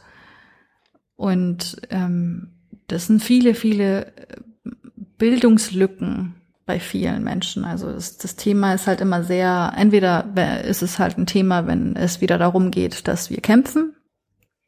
Die Frauen sind dann immer wieder als KämpferInnen dargestellt. Mhm. Aber es gibt auch andere kurdische Frauen. So die Amazonen, so. Ja, genau, so werden sie dann dargestellt. Mm. Es sind viele, also tatsächlich wirklich ähm, blinde Flecke in den Medien, was das, was das angeht, was Kurdistan angeht. Und da habe ich eben aufgrund dessen letztes Jahr einen Podcast gegründet, beziehungsweise auch seit mehreren Jahren einen Newsletter, der sich nur um kurdische Themen dreht, weil ich eine Alternative anbieten wollte, wie man über Kurdistan spricht und wie man über kurdische Themen spricht, von Kurden thematisiert. Und ähm, vor allem jetzt der Podcast, der jetzt auch schon äh, so jetzt nach ähm, sieben Monaten haben wir ihn jetzt beendet, also weil wir jetzt auch tatsächlich gemeint hatten, so okay, wir sind an einem guten Punkt angekommen. Aber vor allem der Podcast hat mir auch einfach gezeigt, wie wie groß erstens auch so das ähm, Informationsbedürfnis ist. Ne? Viele viele Menschen, viele Nicht-Kurden ähm, interessieren sich sehr für die Thematik und, und sind sehr dankbar da, darüber auch einfach mal einen anderen Einstieg zu finden und auch mal nicht nur über Politik zu sprechen. Ich habe das Gefühl, wenn wir über Kurdistan sprechen, dann sprechen wir nur über Politik und nicht irgendwie über andere, andere Aspekte des Kurdischseins. Mhm. Und, ähm, und die Thematik zum Beispiel jetzt in Kurdistan lebende Kurden äh, und Kurdinnen und in der Diaspora lebende Kurdinnen das ist, äh, der Aspekt kommt gar nicht zur Geltung, ja. Äh, wir reden da zu wenig darüber. Und ich merke das auch einfach, weil ich jetzt als jemand, der jetzt schon seit mehr als 20 Jahren hier lebt, also in der Diaspora, ähm, da merke ich einfach, wie wenige Medien auch für uns Diaspora-KurdInnen äh, zugeschnitten sind. Und ähm, dass wir da in, in der Hinsicht noch sehr viel äh, Aufbaupotenzial haben, was das angeht dass wir, weil, weil tatsächlich ist es so, dass mein kurdische, meine kurdische Identität hat sich in den letzten äh, Jahren einfach in eine andere Richtung entwickelt. Ich war, also je länger ich hier in der Diaspora lebe, je, je weiter entfernt bin ich eben von diesen von den von den ähm, Diskussionsstrukturen, die gerade im Nordirak irgendwie ähm, äh, Themen sind, mhm. desto mehr bin ich, ähm, desto mehr interessiere ich mich dafür, wie ich zum Beispiel ähm, junge kurdische Mädchen und Jungs hier in Deutschland aufwachsen, ihnen dabei irgendwie helfe als ähm, als Mentorin da bisschen so den, den Weg zu ebnen und ihnen zu sagen, wie und was und wie man ein bisschen ähm, die Identität oder die Kultur noch bisschen beibehält, aber versucht irgendwie zu balancieren, so wie ich es bisschen balanciert habe. Also das sind so Sachen, die ja leider noch nicht so wirklich medial, da gibt es noch nicht so viel mediale Angebote, um eben dieser Thematik auch so hinterherzugehen. Das sind so viele verschiedene Facetten des Kurdischseins, die einfach eben nicht in den Medien thematisiert werden. Mhm. Und das finde ich halt eben sehr, sehr schade, weil ähm, die Kurden sind auf jeden Fall kein homogenes Volk, es ist ein sehr heterogenes Volk. Wir haben also allein in meiner Familie, wir haben ähm, äh, jüdische Familienmitglieder, wir haben christliche Familienmitglieder, wir haben muslimische Familienmitglieder, wir haben auch Familienmitglieder, die atheistisch sind.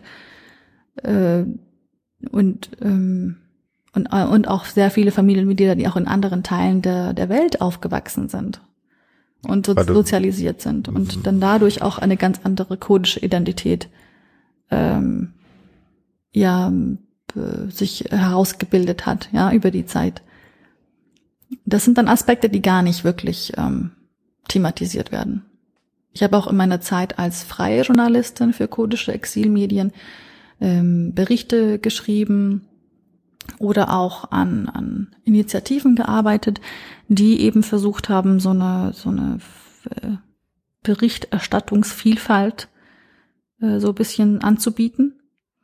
So zum Beispiel jetzt auf einen, auf einen Bericht von mir bin ich am meisten stolz. Das ist, ähm, das war auch eben bisschen so die Tatsache heraus hervorzuheben, dass zum Beispiel viele Kurdinnen in Deutschland Nodos, also unser Neujahrsfest, eben tatsächlich auch genau so feiern, so politisch geteilt feiern, wie wir auch politisch aufgeteilt wurden in der, in der Historie. Okay. Ne? So wie die Kurden, die im Nordirak sind, feiern gemeinsam. Auch in Deutschland. Die Kurden, die in der Türkei sozusagen miteinander sozialisiert sind, die feiern auch gemeinsam. Also die, die vermischen sich nicht so richtig und die feiern das auf ihre eigene Art und Weise. Und da, ja, da besteht ja halt auch eine, eine groß, kulturelle Prägung, oder? Ja, ja, genau. Und es ist auch ein starker Kontrast zu diesem, zu diesem sehr großen nationalistischen, so Kurdistan, ein Volk, ne? Äh, es ist mhm. ein bisschen, äh, es ist ein starker Kontrast dazu. Und da merkt man halt auch einfach eben, äh, dass da eben so eine kleine Dissonanz ist, ne? So, klar gibt es ein Unabhängigkeitsstreben, aber zum Beispiel das Unabhängigkeitsreferendum in Nordirak war mehr Wunsch als Realität. Mhm. Das war, da hat man auch viel, da hat man auch zum Beispiel gemerkt, wie viele, wie viele Menschen auch eigentlich gesagt haben, ja, wir, natürlich würden wir uns das wünschen. Aber die Kritik war auch sehr, sehr groß innerhalb der kurdischen Community zu sagen, so, ja, ich glaube, wir sind noch nicht bereit dafür. Oder wir müssen das und das noch besser machen. Oder wir müssen das und das besser machen. Also das wird halt auch eben nicht so thematisiert, ähm, wie viele verschiedene politische Meinungen das da eigentlich gibt. Hm, also es bleibt kompliziert. Ja. Und genauso wie auch deutsche Politik. Ich meine, kannst da nicht irgendwie einfach irgendwo hingehen und sagen, deutsche Politik sofort irgendwie ähm, mit einem Satz erklären? Ja, manchmal.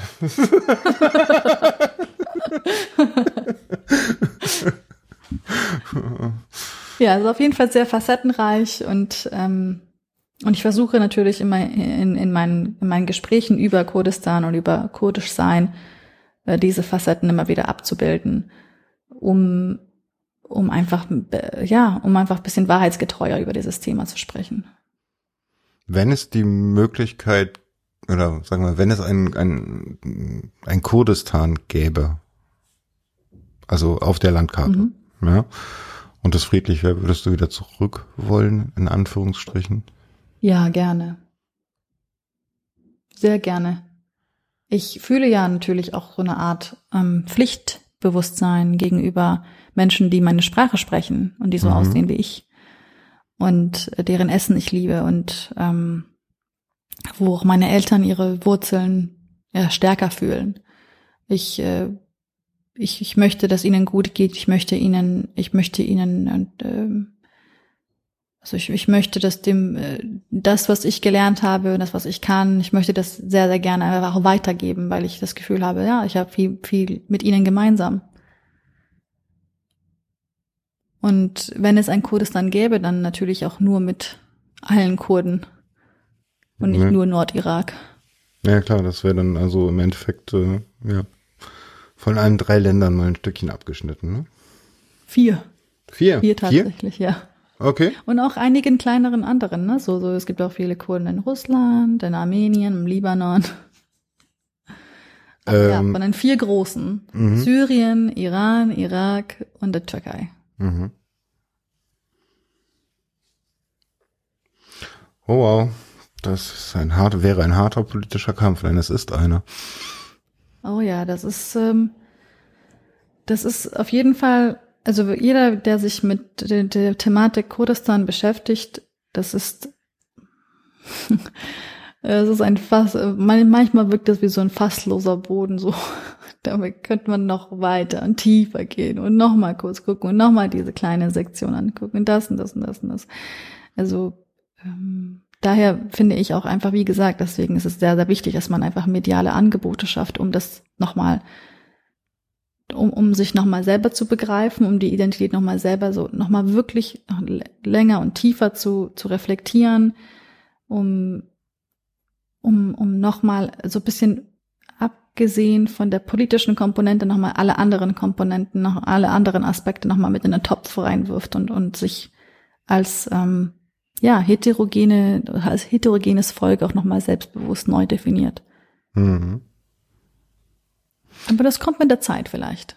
Es gibt jetzt viel, viel mehr Podcasts von KurdInnen, ähm, die, die jetzt viel, viel mehr auch über, über andere Aspekte sprechen. Das finde ich sehr, sehr schön. Unser Podcast war damals der erste ähm, wöchentliche Nachrichten-Podcast, der über kurdische Themen gesprochen hat auf Englisch. Es gab auch kein kurdischsprachiges Podcast, den habe ich, ähm, da habe ich tatsächlich einen mit meiner Mama und mit meiner Oma gestartet. Mhm. Da haben wir eben über so inter, äh, so über so, so also Generation über Generationen hinweg sozusagen haben wir über Themen gesprochen und auch über ja Themen wie was es bedeutet, eben so lange in der Diaspora zu leben, was es bedeutet fürs Kurdisch sein und so weiter und so fort. Ich habe das Gefühl gehabt, das sind Gespräche, die wir irgendwie alle schon führen, aber irgendwie alle isoliert voneinander führen. Mhm. Und, und da wollte ich eben immer, also ich, ich bin immer sehr gerne ein Fan von, okay, Alternativen bauen und Alternativen vorschlagen und, und nochmal etwas zu der Medienlandschaft hinzufügen, das noch nicht da war und das von Wert ist. Hm. Ja. Das ist ein schönes Schlusswort. Finde ich auch. Das mache ich. Das, dafür stehe ich. das finde ich gut. Ja, dann hören wir jetzt hier auch auf und äh, hinterlasst mir Nachrichten. Irgendwann demnächst wird es bei mir auch eine Sektion geben, wie ihr mir mal ein paar Cent zuschmeißen könnt. Und äh, ja, ich freue mich auf die nächste Folge. Sie ist auf jeden Fall schon eingeplant und wird recht bald kommen. Bis dann. Bis dann.